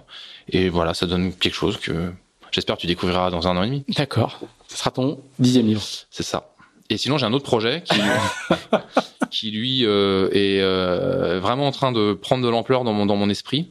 Et Madame a validé. Ça, c'est important aussi. Ne rien faire sans d'abord en parler à Madame. on l'a bien compris. C'est le fil rouge de ce, de ce podcast. C'est la première personne à qui j'en parle, donc euh, donc d'une certaine manière je l'officialise, mais je vais rester très discret sur euh, comment ça se fait, avec qui, euh, etc. Mais je vais, j'ai l'ambition d'aller au, pôle- au pôle sud en 2022. En fait, euh, cet hiver j'ai eu un déclic. Je suis allé en, au Chili en famille. Et euh, donc j'ai eu un premier déclic, c'est euh, je suis descendu au Cap Horn en famille pour revivre en fait, euh, je, trouvais, je trouvais ça super euh, symboliquement d'amener d'amener Charlotte et les enfants euh, au, sur l'île Horn et qu'elle se rende compte finalement de bah, je suis passé avec mon bateau quoi après 70 jours de course, enfin, je sais plus au 80, enfin j'étais en gros c'était juste avant l'arrivée de l'Ocléache donc 74, ouais, j'ai dû mettre 68 jours quoi tu vois pour euh, pour passer l'Orne, ça n'a finalement aucune importance. Et je, je trouvais ça magique de pouvoir les emmener à cet endroit que j'étais allé chercher à la sueur de mon front qu'on y aille en famille. Et en fait, on était parti de Punta Arenas en bateau et on était descendu jusqu'à l'île Horn. Et je me rappelle un petit peu d'une une sorte de quête vers le sud qu'on ressent pas du tout quand on quand on fait le Vendée. J'imagine que c'est même le contraire. Quand- le, ouais, le ouais. sud qui est à droite, il Ouais, doit faire on- peur. voilà. quoi. Alors quand on fait le Vendée, on, on voit le Horn et on veut juste aller le chercher. Mhm. C'est une route ouest-est et basta quoi. Là, c'était une, une route vers le sud. Et donc, euh, et ben, je me rappelle m'être dit, euh, waouh, le- cette quête du sud, c'est fascinant. Je suis arrivé sur le Horn et là, j'ai regardé l'autre côté et je me suis dit, ouais, j'ai envie d'y aller de l'autre côté. Et en fait, une semaine après, on est allé dans le désert d'Atacama. Et là, donc au nord du Chili, là, c'était pareil, un- une immense révélation. Et je me suis dit, bon, tu vis des moments absolument dingues sur ton bateau un peu animé par euh, le, on va dire, euh, c'est pas de la condescendance, tu vois, mais il y a un moment, c'est tellement magique ce qu'on vit sur l'eau qu'on se dit qu'on vit des trucs incroyables et que personne n'aura, enfin, on est très peu à avoir cette chance-là et que finalement, c'est ce qu'il y a de mieux. Et en fait, je me suis dit, ah ouais, en fait, il y a quand même des trucs de malade à vivre à terre et je suis en train de passer un petit peu à côté de ces choses-là. Et je me suis dit, euh, il faut pas passer à côté de ces choses-là. Et donc cette réflexion, en me disant, il faut vivre des choses à terre, plus cette envie d'aller vers le sud, ça a donné cette envie de pôle sud. Belle synthèse. Très bien. Voilà.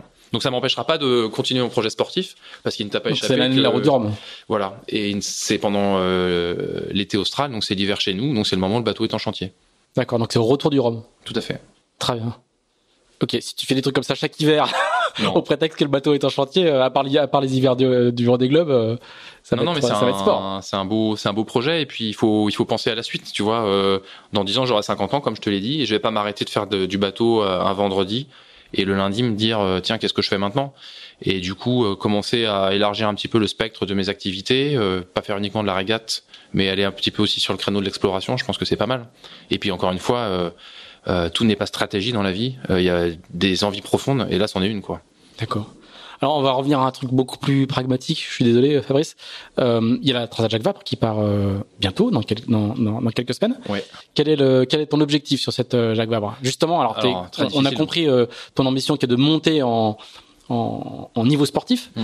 Euh, quelle est quelle est ton ambition et avec Eric Perron sur cette euh, C'est difficile hein, d'être euh, parce que quand on parle d'ambition, on, a- on a envie d'entendre top 5, top 10, top 15 ou je ne sais quoi. Il y a 34 bateaux au départ, euh, des bateaux assez euh, éclectiques. Hein. Il va y avoir des machines de guerre de génération 2020, des bateaux de génération 2016 bien conduits, des bateaux de génération 2012-2013 avec des foils qui vont très très bien avec la clause d'antériorité. Les bateaux sont légers, etc. Ils n'ont pas les mêmes gréements, enfin les mêmes mâts que nous. C'est des bateaux qui vont largement à notre vitesse, voire mieux, même plutôt mieux dans certaines conditions.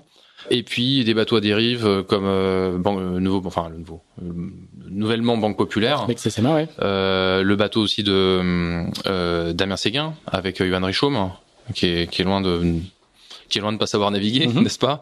Euh, Donc il y a, y a en fait, il va, il, il va se passer plein de choses parce que les bateaux neufs vont pas forcément être prêts.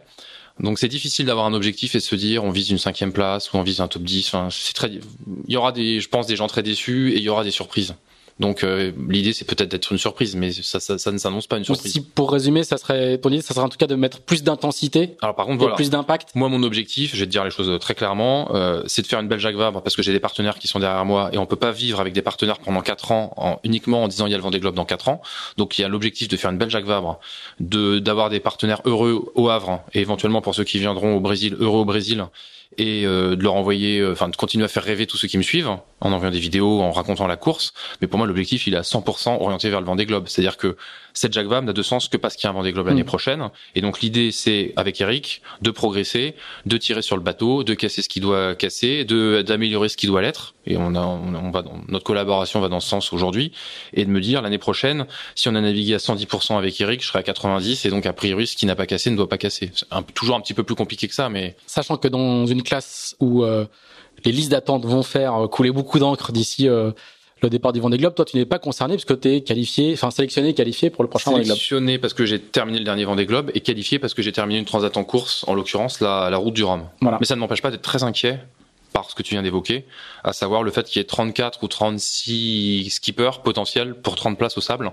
Et le fait que pour l'instant la SEM Vendée euh, n'est pas euh, n'est pas évolué sur le sujet, il reste euh, officiellement euh, Uniquement 30 places. uniquement 30 places. Alors c'est un débat d'actualité. Euh, ce podcast est plutôt fait pour le temps long et, et être euh, réécoutable en dehors de, Ah. des contingences. Alors on va peut-être s'arrêter là. Euh, non, mais on peut, on peut en discuter, mais il faudrait l'expliquer euh, de- dans les dans les grandes euh, dans les grandes largeurs. On va en savoir beaucoup plus le 1er novembre quand euh, euh, l'ensemble des concurrents qui veulent faire le prochain Globe se seront déclarés Oui. en ayant sans doute payé euh, 20 000 euros. 20 000 euros.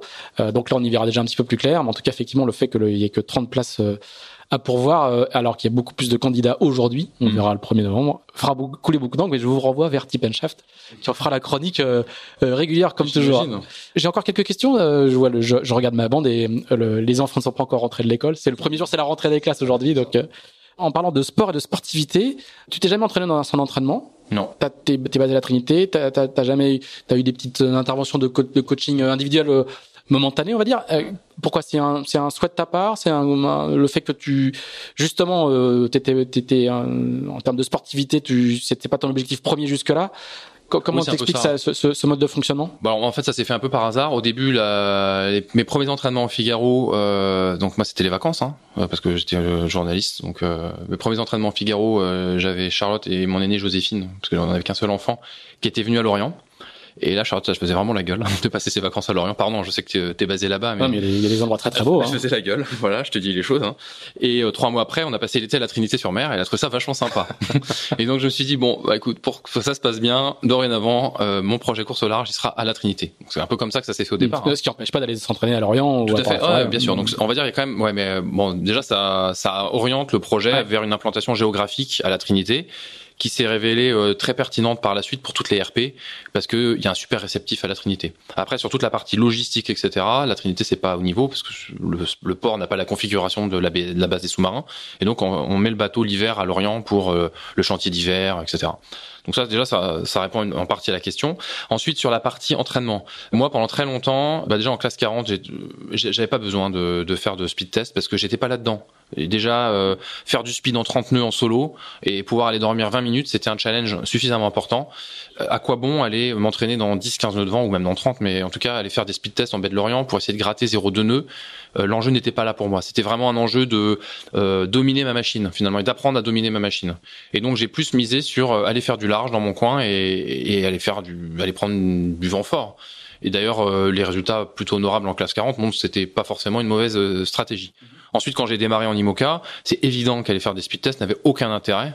Parce que déjà, euh, quand il y avait un 20 nœuds de vent, je passais petit Génac. Donc si tu veux, enfin à quoi bon aller faire des, des speed tests, tu vois? Donc j'étais très en deçà du potentiel du bateau. Donc le seul intérêt qu'il y avait, c'était bouffer du mille en solo, faire des transats, euh, fiabiliser le bateau et prendre confiance en ma machine et apprendre à réparer ce qui allait casser, parce que ça aussi c'était un dossier. Moi à la base, euh, construire un meuble Ikea, je suis déjà en bout de en bout de compétences, tu vois. Donc euh, finalement, la question de se confronter aux autres ne s'est pas posée. Et là par contre, c'est vrai que j'ai quand même pas mal progressé et là elle commence à se elle commence à se à se poser avec Eric Perron comme on faisait la, on fait la Jacques ensemble cette année, on a imaginé un, moment qu'on pouvait peut-être rentrer à Port-la-Forêt, mais on a clairement, on m'a clairement fait savoir que c'était pas jouable. Et donc du coup, je réfléchis, j'échange pas mal avec Lorient, où euh, Karine Fauconnier a pris la direction de Lorient Grand Large et a une volonté de pas mal développer un pôle. Et donc euh, c'est évident que euh, c'est évident que ça va, pour moi, ça va passer par, par, par, par cette case-là. Mhm.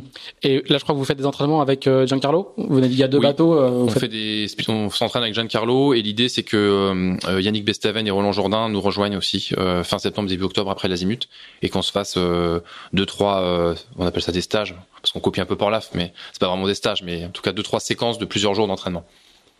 Le fait de naviguer à trois bateaux, vous allez faire quoi? Vous allez, vous allez vous organiser avec un coach on, va, sans doute prendre un coach hein, et on va euh, se faire soit des speed tests à la journée, soit euh, des sorties plus au large euh, pour se voilà pour se confronter. Il y a pas mal de choses à travailler sur ces bateaux.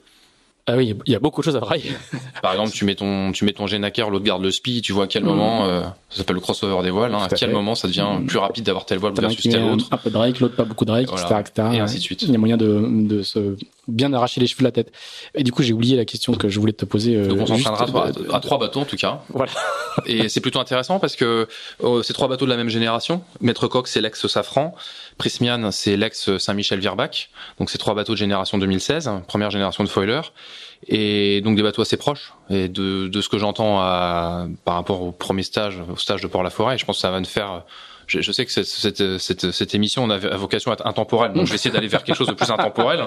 Non, non, mais on peut en parler quand même, t'inquiète pas. De ce que j'entends des premiers stages, à mon avis, ça va ne faire, ça va ne faire que qu'aller crescendo, c'est que maintenant il y a vraiment deux flottes avec deux briefs, les bateaux à dérive et les nouveaux foilers qui vont vraiment, vraiment beaucoup plus vite. Mm, mm. Et donc finalement, on a quasiment plus intérêt à être entre nous, bateaux de génération 2016, très proches en performance, plutôt que dans une flotte plus hétérogène. Il y a des marchés qui vont s'établir. Bah, euh, euh, foil 2016, euh, pour la forêt, euh, foil 2020, bateau à dérive ailleurs, etc.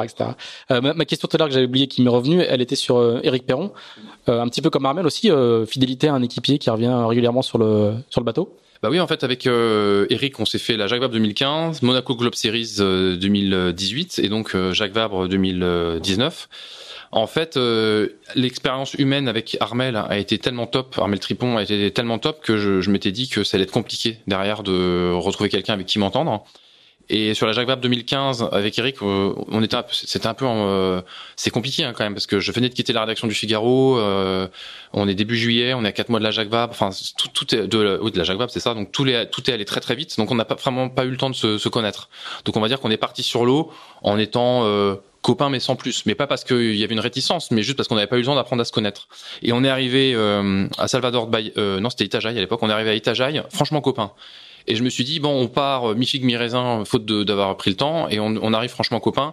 C'est que c'est qu'il y a du potentiel. Et euh, c'est vrai que bah moi le, contrat était rempli, on avait fait une belle Jacques Vabre, il y a eu plein d'abandons, on termine huitième sur 9 à l'arrivée et 22 au départ, je crois à la louche. Euh, donc le contrat était largement rempli, mais même s'il y a toujours cette idée d'apprendre avec des objectifs qu'il faut remplir, l'humain est très important. Enfin, je veux dire, moi j'ai pas euh, fait tout ce que j'ai fait et arrêté tout ce que j'avais avant pour entre guillemets euh, m'emmerder sur l'eau avec des gens qui qui m'embêtent. On oublie, souvent c'est pas que la course. Il y a, il y a 10 jours à vivre avec le gars à faire avant. Euh, il y a euh, des stages d'entraînement, beaucoup de navigation, de préparation. je pense que c'est assez rare de faire un bon résultat avec euh, un binôme avec qui ça se passe très mal humainement. Ça a dû arriver, hein, mais mais ça doit, oui, ça doit arriver. Je vois, tu te marres, tu dois en savoir plus que non, moi. Je, parce qu'il faudrait que je cherche un peu, mais je pense qu'il y a, il y a quelques histoires. Évident, il y a quelques. Il y a quand même beaucoup de courses en double. Donc il y a des courses en double qui sont très mal passées avec des vainqueurs qui font la tête, etc. Mais grosso modo, quand même, en général, la complicité ça aide et le et prendre du plaisir ensemble aussi. C'est un peu ambigu ce que je viens de dire. prendre du plaisir à deux dans le même sens. Voilà. Faut vraiment qu'on fasse un podcast avec Madame Amédéo. Hein. et du coup, euh, du coup, voilà, je, je, suis arrivé en me disant, euh, Eric, super, euh, super, euh, super candidat pour pour continuer quoi. Il est, en fait, il est, il est intéressant, Eric, parce que il est à la fois très académique dans son parcours. Il a fait de la voile olympique, de la voile du légère, Figaro. du Figaro. Il a fait une très belle solitaire du Figaro 2000. 19. Avec une victoire euh, d'étape. Avec une victoire d'étape. Il a fait pour la forêt, donc il est très académique dans son parcours et en même temps il est un peu atypique parce qu'il communique beaucoup, euh, euh, il aime bien faire le con, faire des vidéos un peu un peu décalées, etc. Il est assez entrepreneur dans l'âme quand même, euh, à la différence de pas mal de marins qui n'ont pas tous pris le forcément le tournant, des, des marins de Port-Lave j'entends. Et donc en fait, du coup, ça, ça matche bien entre nous parce que moi, je sais très bien où s'arrêtent mes compétences et où commencent les siennes sur le bateau. Et lui, euh, il respecte, il respecte complètement mon, parcours et mon engagement entrepreneurial et ma volonté de progresser. Donc au final, euh, bah, c'est très bien qu'on va pas gagner la Jacques Vabre, sauf si tout le monde casse, mais a priori on va pas la gagner la Jacques Vabre. Mais euh, bah, il est content de la faire, c'est un super bateau et il y a un vrai projet. Moi, je pose des questions tout le temps il a une idée, euh, moi je dis tout le temps oui. Donc euh, l'équipe derrière, eh ben, il dit ouais, on pourrait peut-être essayer de faire telle chose à la place de telle autre sur le bateau. Moi je lui fais confiance, il est là pour ça. Je dis oui. Donc lui, ça lui permet aussi de tester des choses et peut-être dans la perspective de ses projets futurs. Donc il y a, y a, quand même y a une belle harmonie dans notre dans notre binôme. Bon, eh ben parfait. Parfait. Il y a plus qu'à. Il y a plus qu'à. Euh, Fabrice, merci beaucoup pour euh, cette euh, cette longue conversation. tu parles, j'ai trouvé quelqu'un qui parlait presque plus vite que moi. Je suis assez je suis assez content. Ça court pas les rues, mais. merci Pierre. Je pensais qu'en une demi-heure ce serait fait, mais en voilà, bah, 1h32, 1h32, 16. Ouais, je suis assez assez bavard en fait. Voilà, non mais en plus il est 16h09, l'école va bientôt se terminer, les, les, les filles Amadeo vont débarquer en nombre, donc on va libérer le, le salon où on est installé. Euh, merci beaucoup. On va te souhaiter une bonne continuation euh, pour la prochaine Vabre et donc pour les le Vendée Globe 2020, le Vendée Globe 2024 et donc peut-être le Vendée Globe 2028. merci Fabrice. À bientôt. Et puis pour les auditeurs de ce podcast, euh, on se retrouve de, dans un mois. Je ne sais pas encore avec qui. Si j'ai une petite idée, mais tant que c'est pas fait, je ne vous dévoilerai pas le nom de l'invité qui aura pas un accent breton ni un accent parisien. Ce sera à vous de, à vous de, de trouver, mais qui sera interviewé en Bretagne. Et si vous appréciez ce podcast, n'hésitez pas à mettre 5 étoiles sur iTunes, c'est important pour le référencement et puis euh, à nous faire euh, vos retours, vos commentaires, les encouragements, les engueulades si nécessaire, n'hésitez pas. Euh, voilà. Merci Fabrice, bonne journée. Merci Pierre-Yves. Salut.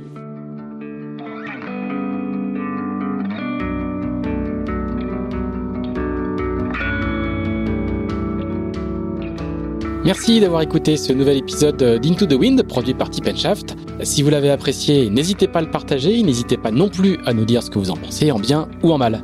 À bientôt!